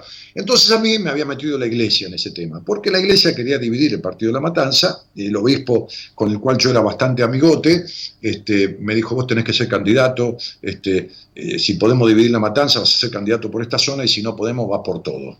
No importa, peleemos y ya arrancamos y va. Bah, al decir esto, cuando hicimos la, eh, un día en, Tandil creo que fue, o en Azul, no me acuerdo dónde mierda fue, que me acuerdo que una noche de mierda, yo viajé para allá después de laburar con el auto solo y llegué a la reunión, este, este, eh, antes las elecciones, era esto que, después ganó Kirchner, ¿no? Este, eh, que ganó Kirchner en La Nación. nos reunimos ahí para armar un conciliábulo y todo lo demás y entonces en un momento establecimos, establecimos entre todos los candidatos para la provincia de Buenos Aires. para gobernador y vicegobernador, porque conformamos ese frente vecinalista de la provincia de Buenos Aires. Entonces... Ya, perdón, ya, lo, ya, ya recuerdo yo eso, fue 2003, 2007 puede ser. Una no, de 2003 cuando Kirchner ganó, ahí. Está bien, sí. Bueno, eh, nosotros estábamos en el 2002 armando todo esto para las elecciones. Entonces, alguien propone, no quería ser ningún intendente, ¿entendés? Porque los intendentes tenían que estar en su intendencia, no podían ser candidatos a, gobernador, porque era una candidatura testimonial o tenían que dejar la intendencia. Y los vecinalistas son diferentes, ¿viste? Son de su parroquia, son de su pueblo, ¿entendés? Entonces, eh, no quería. Entonces, uno propone al, al, presidente del vecinalismo de La Plata, que era el presidente de la Confederación General Económica de la provincia de Buenos Aires, que se llamaba Benassi, de apellido. Eh, un, empresario este, este, este, eh, de, organización de la Confederación General Económica de la provincia de Buenos Aires, y entonces dice, bueno, ¿a quién mandamos de vice? Y no sé si fue Mócero o, el o, Aprile de tres, bueno, no me acuerdo quién dijo que sea Daniel Martínez. Bueno, terminé siendo yo el candidato a vicepresidente, a vicegobernador de la provincia de Buenos Aires. Mira. Claro. ¿Y cuántos votos sacaste, te acordás? No, no me acuerdo. Sé que en la matanza le gané a Patti, que en aquel momento era un, como un candidato muy, viste, eh, que, que, venía en la provincia de Buenos Aires, le ganamos a Patti este, no sé poner que él entró cuarto en la matanza, nosotros tercero o el quinto, nosotros cuarto, pero en la provincia de Buenos Aires te juro que no me acuerdo. Tengo la boleta que el otro día mi mujer, va, el otro día hace como un mes la encontró, la boleta de, la, del vecinalismo provincial con Benassi gobernador, Martínez vicegobernador, Daniel Martínez, pero te juro que no me acuerdo, porque en su momento, antes de la elección, en, el medio de la segunda vuelta, primera y segunda, cuando Menem sale primero, sí, después se baja y se baja, en ese momento, en el medio, nos llamó Kirchner. Claro, para arreglar. Para arreglar, porque quería, claro, necesitaba todas las boletas posibles abajo para que para que empujaran a, la candidatura de él. Entonces nos llama porque se conocía con Benassi, con el presidente de la Federación General Económica, porque el presidente de, la, nuestro candidato había ido a Santa Cruz y había estado con el presidente de la Federación General Económica de Santa Cruz haciendo intercambios industriales y, comerciales, lógicamente. Este, entonces se conocían porque cuando entramos a la casa de Santa Cruz, en el despacho, que estaba Kirchner con Daniel Muñoz, un tipo que fue enjuiciado, que se llevó 200 millones de dólares, que tiene el departamento de Miami, y Ferro, un diputado provincial, Daniel Muñoz era el secretario de Kirchner, estaba todo el periodismo, salió una foto nuestra en La Nación de aquella época, y después cuando se retiraron los periodistas, este, nos quedamos solos. Y entonces él se empezó a tratar de voz con el candidato nuestro. Se empezó, ¿qué haces? ¿Cómo te va? Eh, Benassi, ¿cómo andás? Hola, Néstor, ¿cómo te va? Que esto, que lo otro, que la acá y que lo más allá. Este, y en, un momento, yo creo que esta anécdota la conté, en un momento mi candidato, o sea, Benassi, le pregunta a Néstor Kirchner, yo estaba ahí, flaco, así que yo te imaginas que yo fui testigo, ¿no? Este, y estaba ahí, conversé con él. Aparte, eh, Kirchner era hincha Racing, yo también soy hincha Racing, así que boludeamos un poco con el tema. Este, en un momento Benassi le pregunta, ¿qué vas a hacer con Dualde? Entendés que fue una conversación muy privada, ¿no? Este, por supuesto, después cuando salimos a la, la prensa se le dicen 10.000 boludeces, pero este, entonces, eh, eh, sí, Kirchner le dio una respuesta que yo escuchaba y para mí fue categórica. Lo mira y le dice, le voy a dar lo que le prometí, o sea, lo que me prometió para que Dualde lo bancara, para, para ser candidato, y nada más. Y le guiñó el ojo, no el ojo tuerto, el otro. ¿Entendés? Eso en política es, después lo cago. Entonces cuando salimos de ahí, nos juntamos con dos de los intendentes del grupo nuestro que estaban en un bar esperando los resultados de la reunión. Sí. Entonces, nos sentamos, dos de los intendentes y algunos de los otros muchachos del vecinalismo, de diferentes este, municipios, y, y, ¿cómo fue? Entonces, este, mi, candidato a gobernador, empieza a contar. Este, y dice, Daniel escuchó. Digo, miren muchachos, el hombre lo va a cagar a Dualde, así que se imaginan lo que va a hacer con nosotros, ¿no? claro, siendo un vecinalismo tranquilo. ¿Te imaginas que si lo caga el cabezón, si lo caga, si lo caga el cabezón Dualde, imaginá lo que iba a hacer con nosotros. Cualquier cosa que nos prometiera era, era la frase política, prometer hasta meter y después de metido se acabó lo prometido. ¿Entendés? Sí, obviamente, obviamente. Uno por ahí a esta edad ya hace 10 años que, que estoy en actividad, más que nada por trascendencia familiar y demás. Eh, y sí, uno, uno sabe, ya de a poco se va dando cuenta y va transitando todo lo que tiene con negociaciones, con estrategias y demás. Ojo, que a veces salen bien, a veces salen mal, ¿no? Como todo. Como toda sí, pero ¿sabes qué pasa? Yo después de eso cumplí, eh, se terminó muriendo el obispo, que para algo pasan las cosas, y entonces como no estaba el obispo, viste que era el representante de Dios, yo tuve una charla con Dios, ¿no? A mi manera. Eh, por supuesto que hablé solo, Dios no bajó a conversar conmigo, no me dio ni pelota, pero a mi manera, en lo que cada uno cree. Entonces le dije, mira hermano, le dije, si yo tengo que ser instrumento de algo por el bien de los demás, elegíme otro camino porque yo por el lado de la política no me lo aguanto porque no me da el estómago. No puedo comerme un churrasco con un tipo que después voy a cagar. No puedo cagar a un, tipo con el cual me senté a comer. Te entiendo, hay de todo, ¿eh? Sí, no entonces, te La verdad eh, que hay, claro, claro. Entonces, entonces, como yo no entiendo la política así, tampoco soy, tampoco meo agua bendita, nene, tampoco soy el santo de la espada, ni orino agua bendita. No, no, por supuesto como no entiendo la política de esa manera, como no entiendo eh, eh, aumentarle, el, aumentarle el sueldo a los empleados del Congreso porque van a trabajar en la pandemia y no aumentarle el sueldo a los médicos, que están en la primera línea de combate, y aumentarle el sueldo a los que van a barrer el Congreso, como no entiendo estas cosas que hacen las autoridades estas, ni las otras, entonces me paso por las pelotas esto que ellos le llaman política, porque la política no es ni el arte de lo posible ni la poronga de Mahoma. La política es acción sobre la realidad. Y vos no podés solayar de la realidad a los tipos que en una pandemia están crucificándose la vida en un potencial de contagio y darle más plata a los empleados del Congreso. Así sea 700, 700 pesos por día. Qué devaluada quedó, qué devaluada quedó la política. Bueno, por eso. el, sistema judicial ahora con todo lo que está pasando, en la opinión pública, ¿no?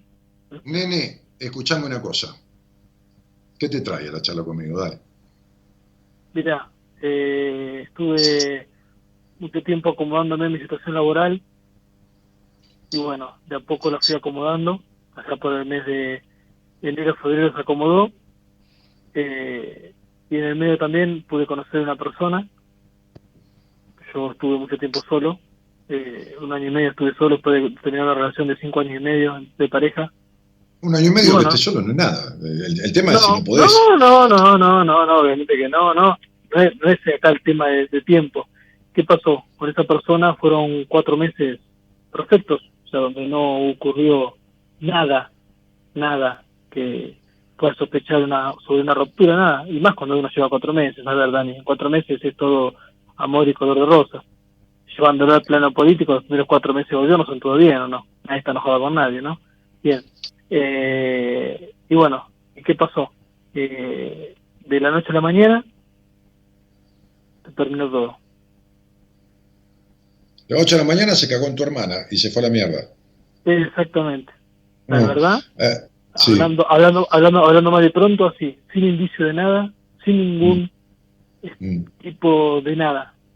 Sin mm. explicación, simplemente una persona, obviamente, un poco más grande que yo, pero igual la edad. Porque obviamente un poco más grande que vos. porque obviamente un poco más grande? No, no, no, perdón, dije obviamente. No, perdón. Sí, eh, claro. no, no era eso lo que lo, lo, que tenía que decir. No, no importa, ya lo dijiste. Una, porque una, una persona, una, una pará, persona. Pendejo, pará, pendejo, pará, pendejo. Cuando decís obviamente y se te escapa, porque el lenguaje no es inocente, lo que estás diciendo es que en tu mente la mayoría de edad sobre vos es una de las causales por las cuales se fue, y no es esa. No es esa la causal. Lo que pasa es que tu inconsciente está grabado con esa posibilidad, ¿entendés? Por eso se te escapa. Entiendo. Sí, es verdad. ¿viste? Vale. Mira, eh, la verdad que, insisto, yo hacía mucho tiempo que no, que no, que no te escuchaba y dije, dije, la verdad que yo quiero saber, a ver, a, grandes rasgos, qué fue lo que ocurre y cómo una persona que un lunes te explicaba de que hacía mucho tiempo que no sentía tan bien con alguien, después de haber terminado una relación muy complicada, una persona que terminó... Hay una frase que dice, estoy tan acostumbrado a perder que cuando gano lloro. Y hay gente que cuando no tiene ningún problema se aprieta el dedo contra la puerta. Entonces, toda mina, ¿cómo se llamaba esta piba? ¿Cómo se llama el nombre, el primer nombre? Florencia. Bueno, eh, ¿Florencia qué? ¿María Florencia? ¿Florencia Soledad? Florencia Sola. Sola. Ah, ¿Me decís las vocales del apellido? Solo las vocales, no me digas el apellido, por favor. Eh, la U, la A, la U y la ¿Sí? Ninguna repetida, la U y la A. Eh, la U y la A, exactamente. Bueno, perfecto, nunca supiste quién era. Esa mujer nunca confió en ningún hombre. Por un lado es una necesitada aprobación, tiene la sonrisa del payaso triste. Por adentro tiene una melancolía profunda. Nunca le mostró a nadie su verdad y escapa de cualquier posibilidad de entrega porque tiene terror a la traición, porque tuvo una traición terrible de su padre cuando era chica. Mm. Entonces es una mujer que desconfía antes de empezar. Lo que pasa que por un lado tiene necesidad de aprobación y se ofrece como si se estuviera entregando el alma, y por el otro lado tiene terror a la traición y al abandono. Entonces se traiciona o abandona primero antes de que la abandonen. ¿Está claro? ¿Quería saber, ¿Quería saber eso? Bueno, lo que necesitaría saber es por qué vos te vinculás con personas así. Es decir, por qué vos te vinculás con personas de esa manera, por qué encontrás ese tipo de personas y por qué tu pasado siempre vuelve a repetirse y por qué vos no lograste libertad de ese pasado. ¿Entendés? Mira, lo mío fue simplemente esta persona se me cruzó en la calle como se puede cruzar cualquier otra. Eh, eh, para, no seas boludo, me estás hablando conmigo. ¿Qué, se me cruzó, boludo? Hay, hay 3.500 millones de mujeres en el mundo. ¿Vos te crees que encontraste de pedo justo la que agarra y en lo mejor de la relación se va y vos no tenés un carajo que ver? O sea, no tenés nada que ver. Se te cruzó a vos. O sea, ¿querés que digamos que es mala suerte? No, no, no. Yo agradecido de la persona que, que conocí. No, hermano, quiero saber cuál es el resentimiento que tenés con tu papá. ¿Me lo podés decir? Porque tu padre no, existió en tu vida. ¿Yo? Sí, hay un tema con tu padre no resuelto. ¿Me puedes decir cuál es? Internamente, emocionalmente, de tu infancia. ¿Me puedes decir cuál es? No, yo con mi padre todo, yo con mi padre todo, todo bien. No, no, escuchaste, nunca este programa entonces. Entonces, vamos a empezar del principio. Eh, eh, decime, eh, ¿con quién te criaste? ¿Con quién me peleé? ¿Con quién te criaste, Alan? Ah, ¿con quién me crié? Perdón. Mis papás se separaron, me crié con mi, con mi mamá, con mi, con mi mamá, con, con mis hermanas, pero con la relación con mi papá, más allá de tener padres separados, siempre estuvo bien. No me aclares nada. Yo te pregunté con quién te criaste.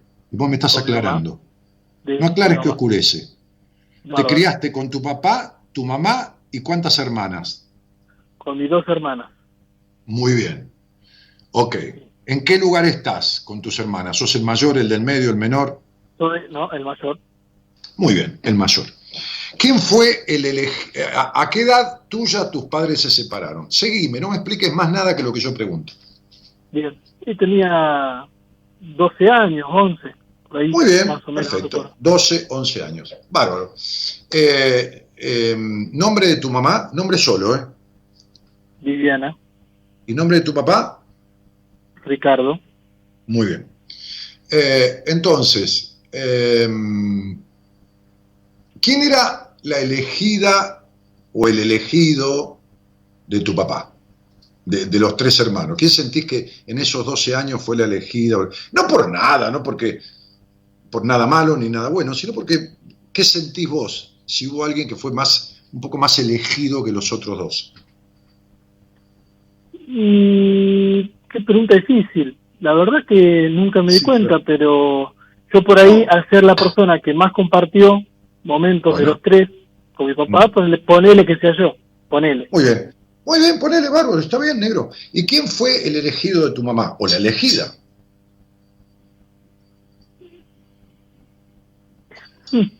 La verdad que nunca me lo pregunté eso, a eso, a eso tampoco. Eh, tal vez hubiera sido Martina, mi hermana del medio. Hubiera sido Martina, la, tu hermana del medio. ¿Esto te, causaba algún padecimiento? ¿Sentías, recordá un poquitito, que, que, mamá le daba más bola a Martina? ¿Vos sentías como que, o no?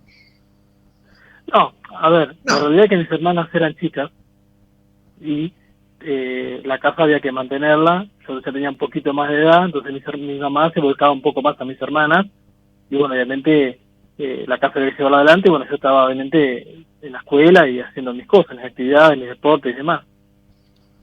Bueno, muy bien, la casa había que llevarla adelante, ¿qué significa? No entiendo, Alan. ¿Qué significa? Digo, que mis hermanas eran muy chicas, las dos se llevan, tienen una edad muy corta entre sí, entonces las dos eran chicas y mi mamá se abocaba mucho más a, a ellas, a, ah, a acompañarlas. entonces, tu papá se fue de la casa.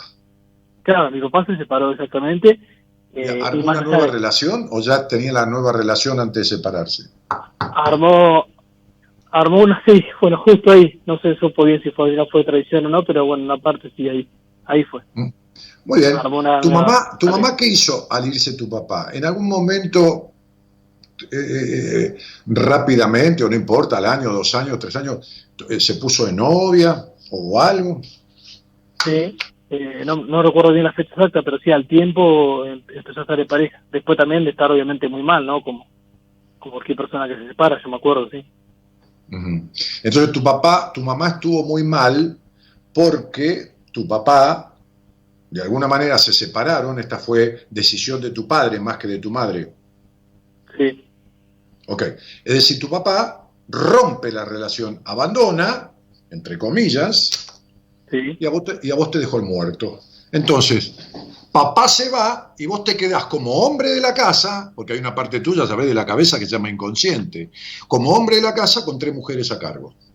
¿Entendés? Pero no a cargo económicamente. a cargo, el hombre de la casa, ¿entendiste? Ahí cagamos la pubertad. Ya cagamos. Ya cagamos porque al correrse el hombre de la casa, el que queda, varón, no hombre, varón de sexo masculino, digamos, no, un varón crecido, un varoncito, ocupa ese lugar. Empieza a ocupar ese lugar. Y entonces este es un vacío que el padre deja y dice, a mí me dejaste este muerto, la puta que te parió, vos te vas con una mina, ¿entendés? Ahora, en la cabeza del niño para evitar el sufrimiento, uno se acomoda las cosas como mejor le viene. Porque cuando una nena es abusada por el abuelo, como yo tengo una paciente, o recontra cagada a palos por el padre, como tengo otra, no agarra a los siete años que la cagan a palos y va a terapias. ¿Qué tal? ¿Cómo le va, licenciado? Vengo porque mi papá me golpea. Lo único que le queda es arreglarse como puede, ¿entendés? Entonces la cabeza de un niño se queda con lo, lo mejor que puede, y guarda el resto en el lugar que puede, porque la única defensa del niño es esconder, la mente del niño, la única defensa que tiene es esconder el dolor. No tiene otra defensa. Te lo voy a ejemplificar. Hay cajas fuertes que vos debes haber visto que miden como un metro cincuenta. Y adentro, cuando la abrís, tiene lo que se llama el tesoro, que es otra caja fuerte más chiquitita. ¿Se entiende? Sí. Bueno, la caja fuerte grande, ponele que es la mente o el inconsciente. Y allá la chiquitita es el inconsciente, más adentro, es el inconsciente del inconsciente, para decirlo de alguna manera. Ahí es donde un niño pone el dolor de un abuso sexual, por ejemplo, que se despierta en una paciente mía que tomé la semana pasada, a los 29 años. No lo recordaba. No lo recordaba. Entonces, ¿por qué? porque la única, y pero lógico, muchísimos chicos no recuerdan, porque la única manera es, a ver, yo te voy a explicar algo. Si vos te peleas con cuatro tipos en la calle y te caes en el piso y te empiezan a pegar patadas, si no te pegan ninguna patada mortal, o sea, en la cabeza, de tal manera que te que maten a patada, como ese pibe que mataron a, patada los, los Ravier, si no te pegan ninguna patada mortal y te siguen pegando en el cuerpo patadas, llega un momento que no te duele más. Porque el cuerpo, como mecanismo de defensa, segrega una hormona, segrega una sustancia que anestesia. Produce el efecto de cierta anestesia, que es la manera del cuerpo de defenderse de los golpes. ¿Lo entendés lo que te estoy diciendo? Sí. Bueno, lo mismo tiene la mente. Cuando no resiste algo, el niño escinde. Se llama escindir. El recuerdo lo encinde y lo encapsula. Mirá, tendría que ser que yo me equivoqué directamente, ¿eh? de cabo a rabo, en la interpretación de, de tu estudio numerológico. Y querés que te diga una cosa, Alan, con todo cariño te lo digo, ¿eh? es medio difícil, porque el, que tenés el problema con las minas sos vos, sos vos. Entonces, vos no te encontraste con esta mina de casualidad, ni terminaste la relación con la otra de casualidad, ni tenés ciertos problemas con el tema de los vínculos con las mujeres de casualidad. Es justamente esta historia de tu historia que no está resuelta. Te quedaste como el hombre de la casa, el único, el hombre de mamá. Así queda un niño. Cuando la separación es traumática, la madre sufre y el padre se va. Entonces sería a los 12 años. Vos te, estoy tratando un pibe de eso, que tiene 19 años. Y se lo expliqué. Y me dice, yo sentí que mi viejo me cagó. Porque yo era el mayor.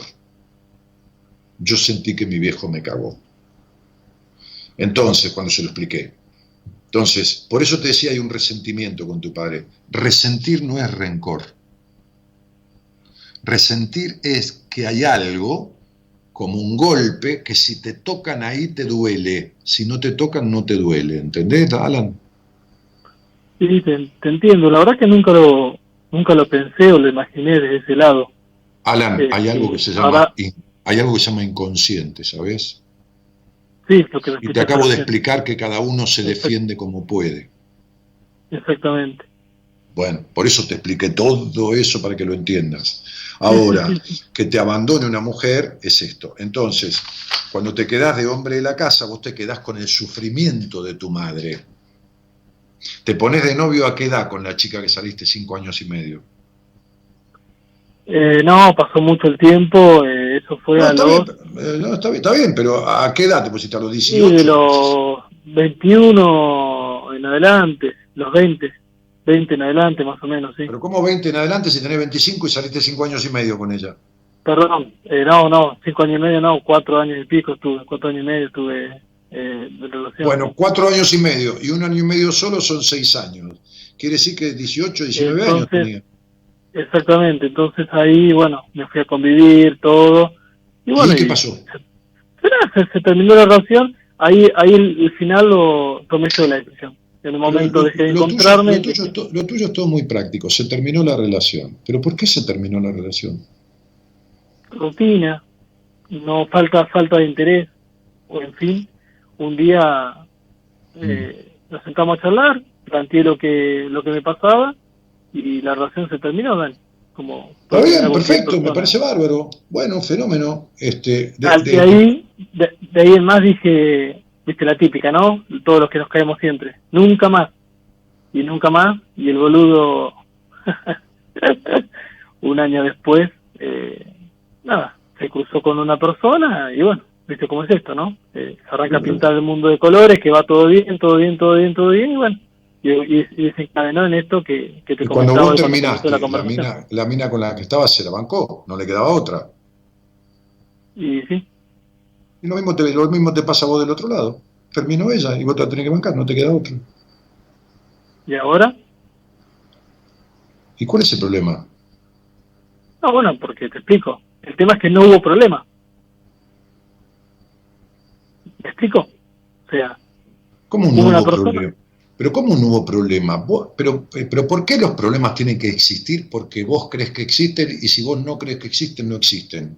¿A quién saliste duro de entendedera? ¿Quién es duro y, caprichoso y, cerrado? ¿Tu papá o tu mamá? Porque tu viejo es un tipo bastante inexpugnable, perfeccionista y difícil de conocerte, aclaro, ¿eh? Lo describiste, tenés razón. Bien, perfecto. Entonces sos ese. Y bueno, de ahí tomaste. Y tu mamá es más bien sumisa y sometida. ¿Entendés? Sí. ahí está. Bien. Y muy nena y muy melancólica. Sí. Muy aniñada, ¿viste? hasta la voz creo que tiene media, eh, no muy grave, o más bien afinada. Pero, pero, pero, eh, es esto, pibe. Es decir, ahora, eh, y ahora, y ahora, qué sé yo. Y ahora no sé. Ahora, y ahora la, mina decidió que se terminó. Y vos te la tenés que bancar como se la bancó tu ex. ¿Y qué? ¿Y qué vos querés que yo te diga por qué se terminó? Porque se le cantó las pelotas, porque es una desconfiada este, y porque eh, nadie la conoció nunca, ni se deja conocer absolutamente por nadie. Y porque como vivió un abandono muy fuerte de su padre, entonces abandona antes de que la abandonen.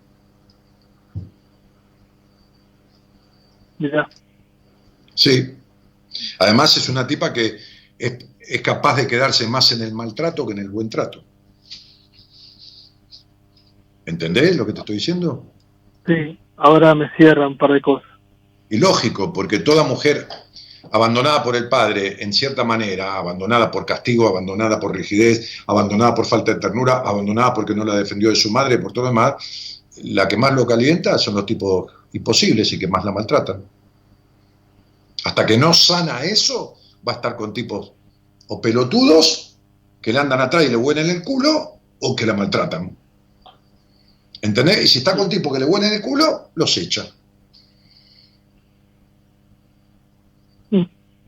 Mira, te tenía que haber llamado en enero, no, febrero. No, porque el problema no lo ibas a arreglar ella te dejaba igual, ¿qué vas a actuar de, macho cabrío? No, pero al menos ya, me, preparaba para la situación. No, querido, no. La, verdad que, viste, que a veces cuando la, piña llega, cuando la piña llega sin avisar, pega fuerte. No, no, no. Todavía te falta mucha libertad del pasado. Todavía sos el tipo demandante, el nene, traicionado por papá, abandonado por papá y traicionado por mamá, que es un tipo que en los vínculos es demandante, es celoso, es posesivo este, y, que no, no maduró todavía. Tenés 25 años, no pasa nada, quedate tranquilo, pero, pero hay cosas que en algún momento vas a tener que arreglar. ¿Sabes por qué? Eh, porque, porque vos ves todo el pasado con sol y realmente estuvo bastante nublado. Y esas nubes siguen estando eh, y, no dejan ver bien la realidad. Eh, y no dejan transitar bien la vincularidad. Estás muy separado del niño porque de repente cuando tu padre se fue, hiciste un crecimiento desmesurado.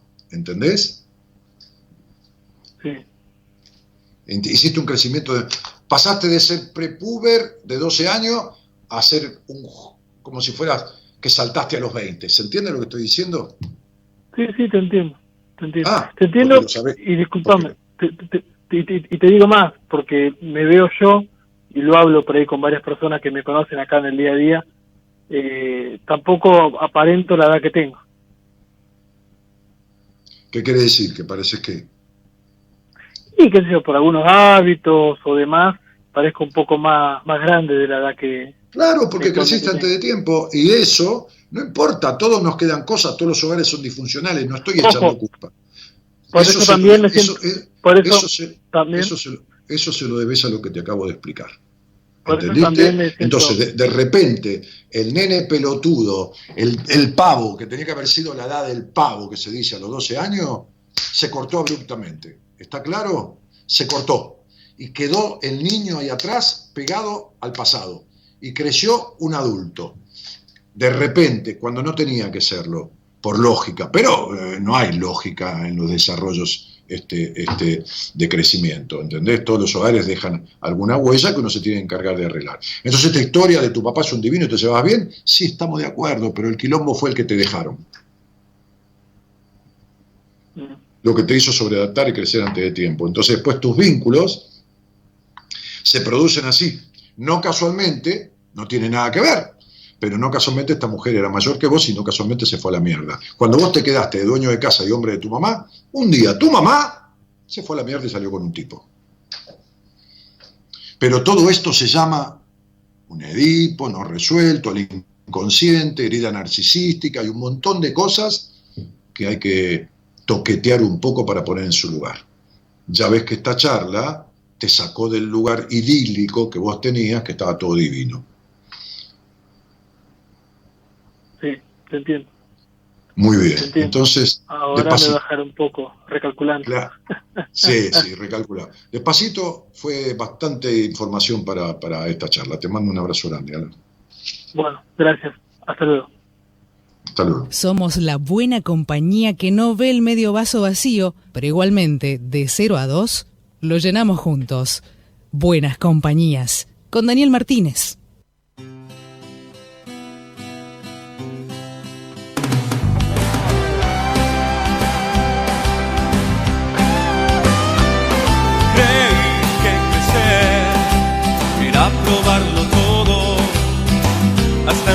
Ser no importaba cómo. Jugar con los sentidos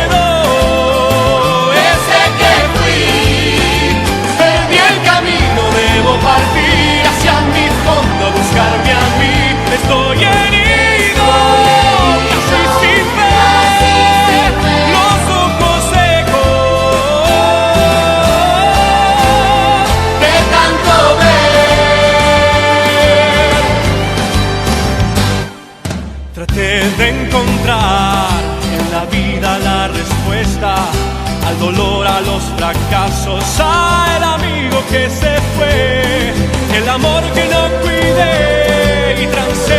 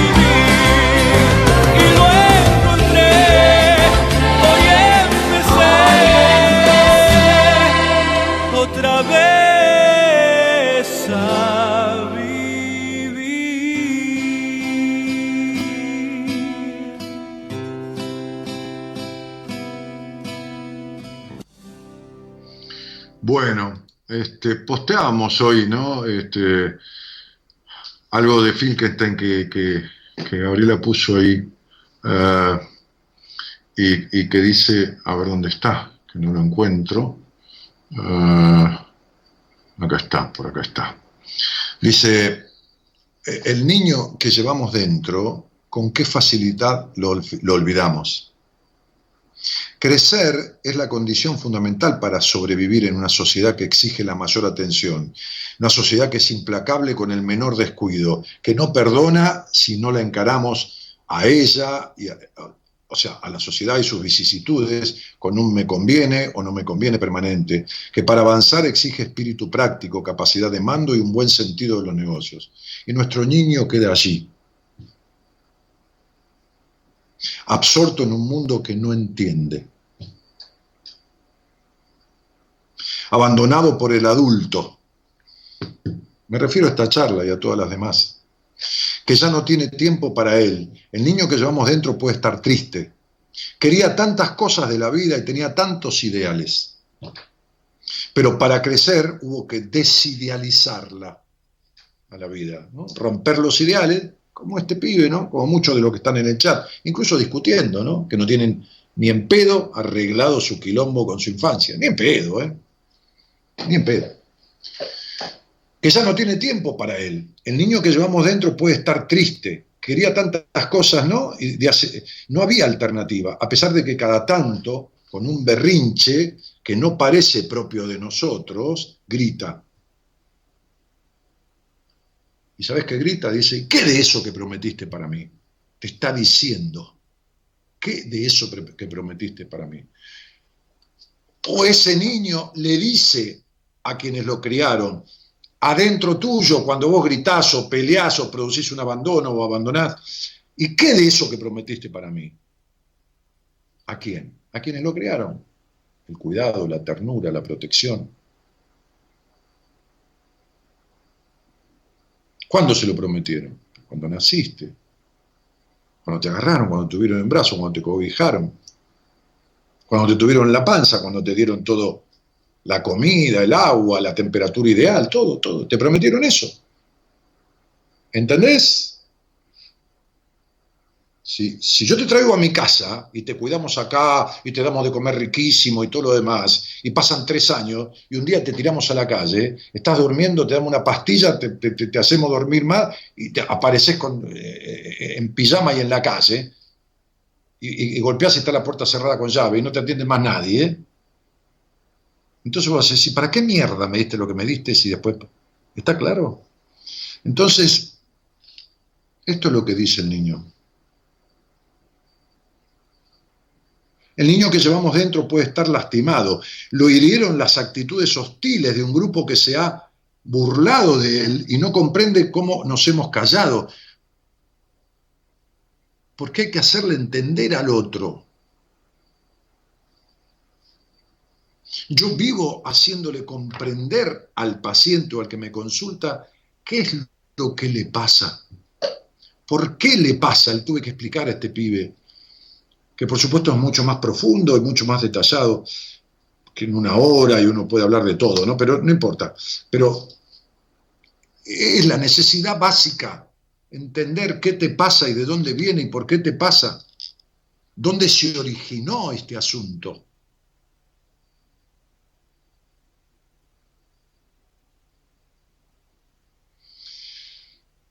Se limitó a avisarnos que había sido herido, con un pequeño dolor de cabeza o con un calor que le subió a la cara. Luego comprendió que su adulto le da de comer, que debe tragar la bronca, calmarlo y continuar.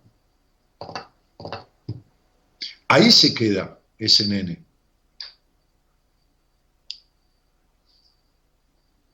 No tenemos tiempo para nuestro niño que vive del afecto, que necesita la ternura y la caricia es la unidad de medida para que su piel permanezca suave. Una piel sin caricia se seca, los labios se agrietan, se marcan los surcos del ceño. El niño pide caricias y no lo escuchamos. Nuestro niño quiere jugar y hemos perdido la capacidad de gozar. Como yo decía hoy, un adulto es un niño que dejó de jugar y empezó a juzgar. ¿El niño nos entiende? No. No. Tal vez sí, dice Filkestein, preguntando, porque esto es de Hugo Filkestein, un psiquiatra. No, el niño no entiende. No, no ves que cuando el nene se para en una vidriera y le pide a la madre un juguete, es chiquitito, y la madre le explica que no tiene plata, el pibe sigue insistiendo y llora y patalea, no entiende. No entiende, el niño quiere lo que quiere, no, no, no, no, no entiende razones del adulto. Porque el niño reacciona por impulso, por instinto. No anda razonando. El niño, el bebé no razona que la mamá tiene cáncer, quiere la teta. No, no razona que la mamá tiene a su papá, al abuelo del nene muriéndose. No razona una mierda. Quiere que le limpien el culo, le den de comer y quiere la teta. No, no, no. Quiere lo que quiere.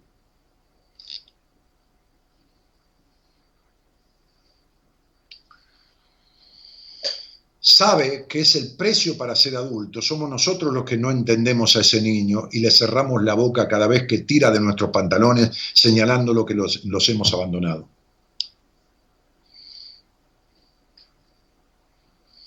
Tal vez para crecer habría que jurarle a nuestro niño que jamás lo abandonaremos, que seremos dulces y tiernos con él, que no lo olvidaremos. Y dulce no es ser baboso, ni tampoco la caricia física, no, en la protección, el permiso, la no castración, la atención, la habilitación. Es reparar haciendo por uno en ese niño interno lo que no hicieron los de la infancia de uno, porque no pudieron. Es eso. De eso se trata esta historia, no de otra cosa. Entonces, este, Lilu Polcela dice, ¿cómo se sana? Y alguien le ha dicho, habla con él, no me, eh, no me animo, soy muy tímida. Eh, bueno, arreglado solo entonces.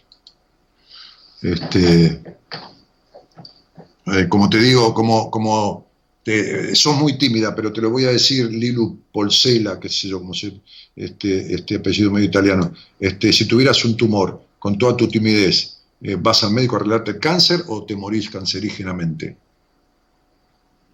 ¿Te da timidez ir al médico? tenés una enfermedad vaginal y sos muy tímida, ¿qué haces? ¿No vas al ginecólogo?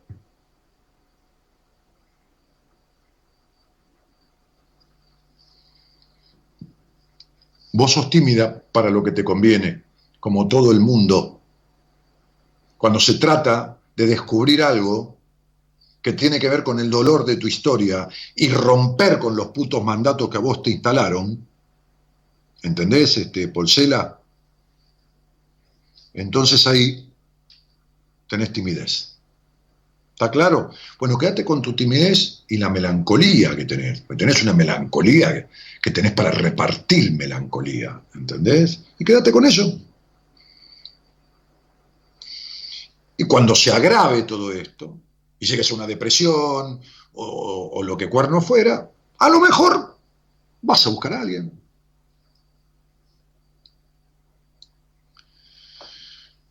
Eh, bueno, le dice Romina Prioleta, eh, escribiendo en el chat al menos te vas animando. soy paciente de Daniel y te aseguro que no te vas a arrepentir. Es un genio. Ya hace unos meses que escucho el programa. Fíjate si no te animás a llamar porque sos tímida. Es por ahí porque no te animás a afrontar la realidad. claro, lo que yo le estaba diciendo, Romina. Romina, poné tu foto ahí. Vos sos paciente mía. Poné tu foto. Da la carita. Poné la carita ahí, mamá. Deja de, estar anónima ante el mundo, nenita. ¿Eh? Sos paciente mía, hace poquito.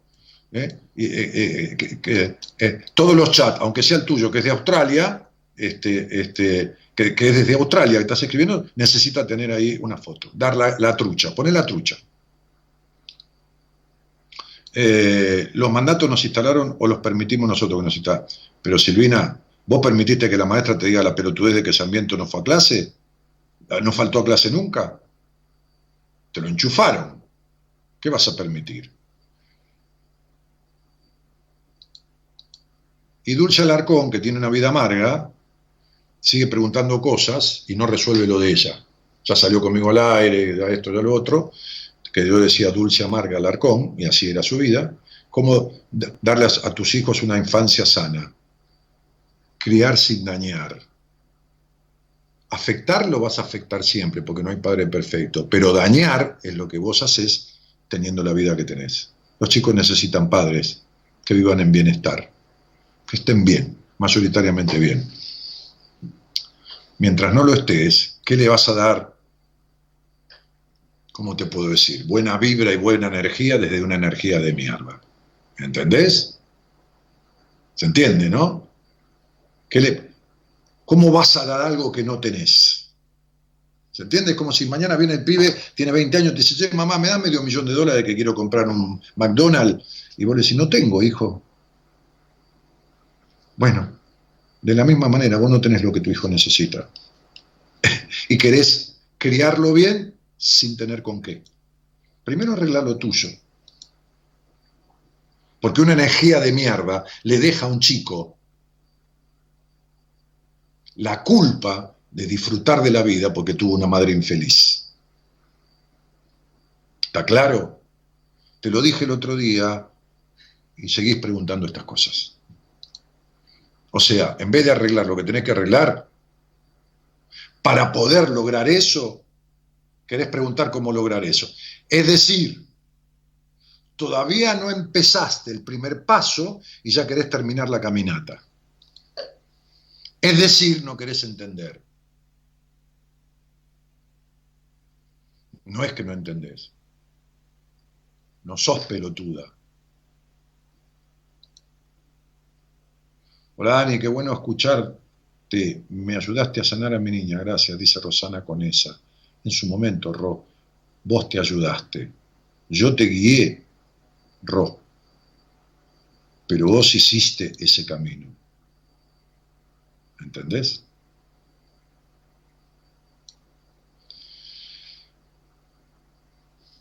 Dani no gana un Oscar porque no quiere un genio, al niño hay que darle un vaso de leche cada ocho horas, como dijiste hace años. Claro. Ahí tenés, Lilu Polsela dice, de una me sacaste la ficha. Bueno, ¿viste? Te dije que eras una melancólica profunda, te dije que vas a hacer una depresión, o algo peor, porque una, una depresión te, te baja las defensas. Y entonces ahí entra cualquier cosa. Alicia Álvarez dice, mirar a nuestro niño interior. Sí, Dani, se descubren muchas cosas guardadas en el inconsciente. Gracias. Eh, sí. Otra cachetada, estoy esperando el turno. Está bien, ya, ya hablaremos. Eh, Carmen Han dice, no hago lo que me gusta por miedo a fracasar. no, no, Carmen, bien pedo. A ver, a ver, ¿cuántos años tenés? ¿Sos esta de la foto? A ver, déjame ver. No se, no se ve en la foto chiquita. No, no veo bien, porque tenés una foto chiquita igual en el Instagram. Va, no importa.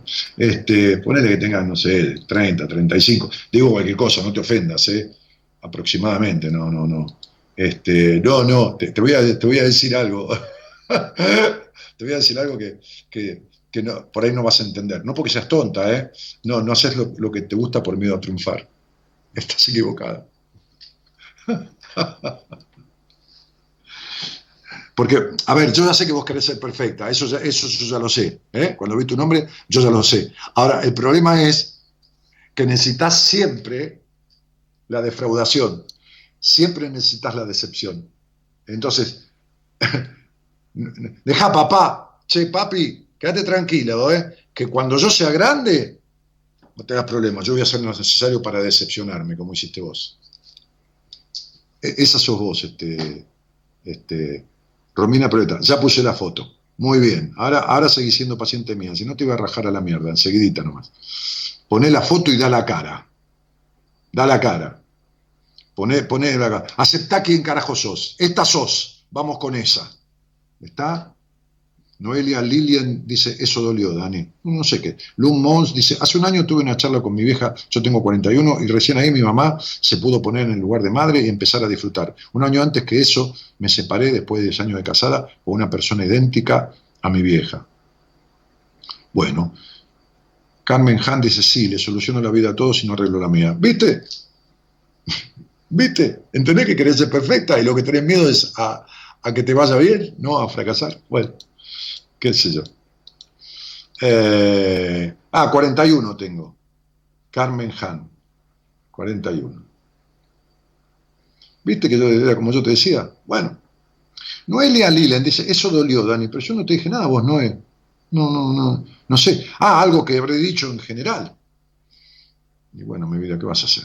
Si te dolió, es porque tenés dolor adentro.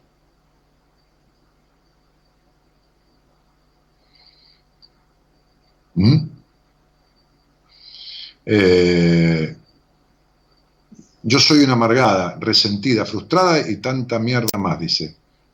Sí, claro, porque sos muy traidora de vos misma. Tami Farías dice, saludos, te estamos escuchando con mi compa Miguel desde Córdoba. Bueno, Tami, a vos y a tu compa Miguel desde Córdoba, un cariño. Sara Elizabeth saludos Dani desde México. Me hace bien verte mientras estamos en cuarentena. Bueno, Sara, qué cosa, ¿no? Mira qué linda, eh, tenés las uñas, pero tenés, te, te tapás un pedazo de cara. Ah, no, no, ahí se, se abre.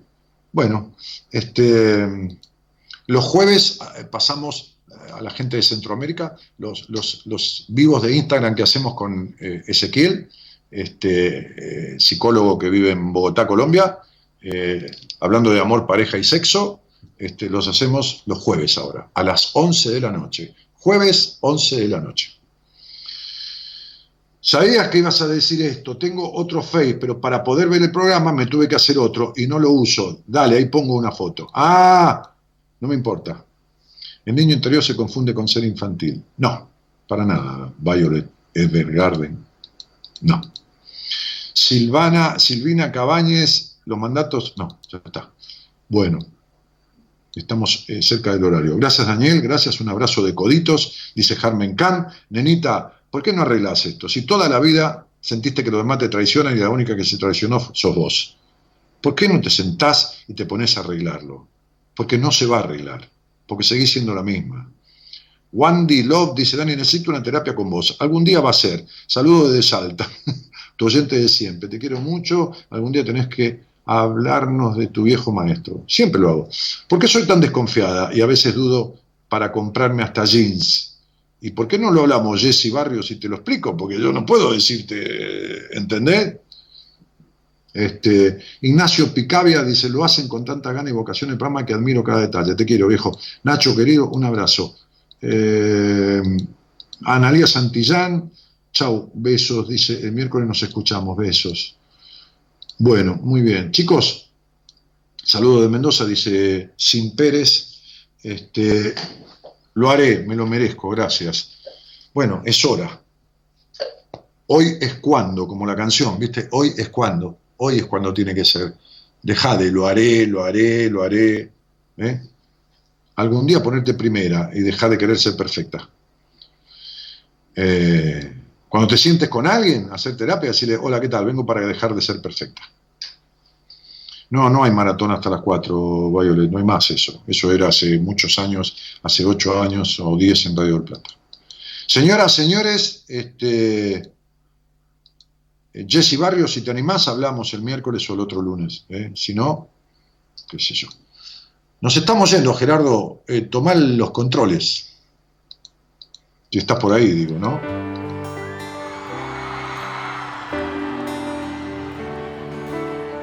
¿Te la sabes? ¿Me la cantas? Y dime que es verdad. Dime la mitad y me puedo morir ya. Dime qué hay detrás de esa cara dibujada. Dime si es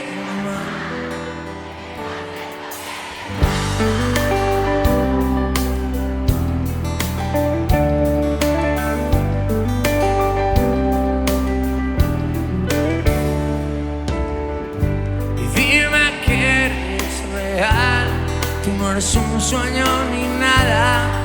Dime quién más. Y te entrego aquí mis armas. Lilu, qué será. eh, la Lu, esa de la melancolía, dice Lilu, dice, voy a pensar en todo lo que me dijiste. Lilu, vos vivís la vida pensando y dando vueltas. Vas a seguir pensando, te vas a volver recontra vieja y te vas a cagar muriendo de pensar. Deja de pensar y así. Dale.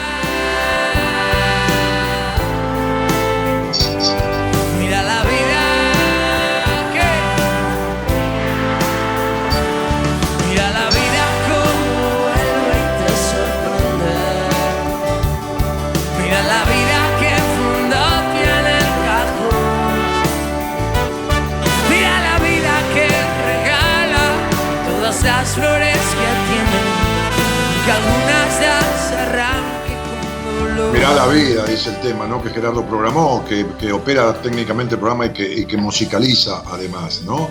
Este, el miércoles para mirar un poco la vida de otra manera, los espero voy a intentar lograr terminar esto que tengo pensado para hacer el miércoles, un programa sobre el rencor y con una meditación guiada. no, no se lo pierdan, no, no, le no tengan miedo a perdonar, porque como digo siempre, como dije antes, el perdón es para uno, no para el otro. Vamos. Dímelo ya, no entiendo nada. ¿Cómo es? Mira la vida. Mira la vida. Y en el otro rincón, como si fuera un ring de boxeo, ¿no? En este rincón del microcentro, Gerardo Subirán, en los estudios centrales, ahí a dos cuadras del obelisco, y por allá, por el medio de la ciudad de Buenos Aires, este, este Gonzalo Comito en la producción del programa, ¿no? Los llamados, la coordinación, todo eso, que eh, después interactúa con Gerardo para poner al aire.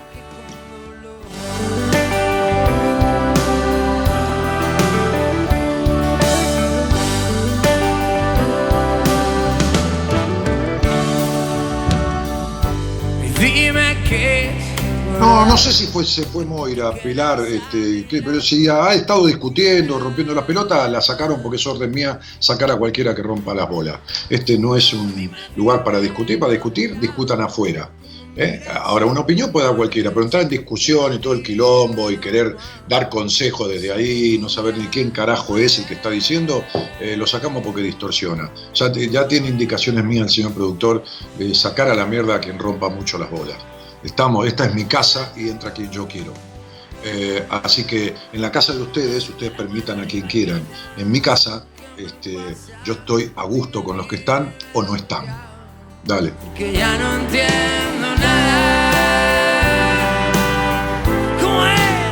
Y, no negocio, ¿no? Como no negocié por tanta plata mensual mi, mi- dignidad, tampoco negocio por dos oyentes más o dos oyentes menos. El programa eh, en, cuatro días más, cinco, cumple 27 años. Siempre hubo gente, siempre tengo cubiertos los turnos para primera entrevista, siempre tengo muchísima gente que quiere atenderse conmigo, este, y- y algo debo estar haciendo bien para que eso pase. Entonces, cuando las cosas están bien, no hay que cambiarlas. Mi nombre es Daniel Jorge Martínez, el programa se llama Buenas Compañías por Daniel Martínez, esa es la marca registrada legalmente en el registro de patentes y marcas, este, y, mañana eh, va a estar al aire, ahora les digo, porque el señor productor me debe haber informado, o no, qué sé yo, este, Enrique, Enrique Audine, licenciado en Psicología de la Universidad de Buenos Aires, este, el miércoles vuelvo yo, eh, el jueves tengo eh, un vivo eh, con Colombia este, a las 11 de la noche. Y el viernes tengo un vivo en Instagram con una ginecóloga diferente, dif- potencial y, y- estructural este, y pedagógicamente diferente, ¿no? Una mujer. Eh, así que, bueno, mucha actividad esta semana este, para interactuar con todos ustedes. Chicos, chicas, chao y gracias por estar. Entrego aquí mis armas. Dime qué será esto que me pasa. Dime, dímelo ya. Porque ya no entiendo nada.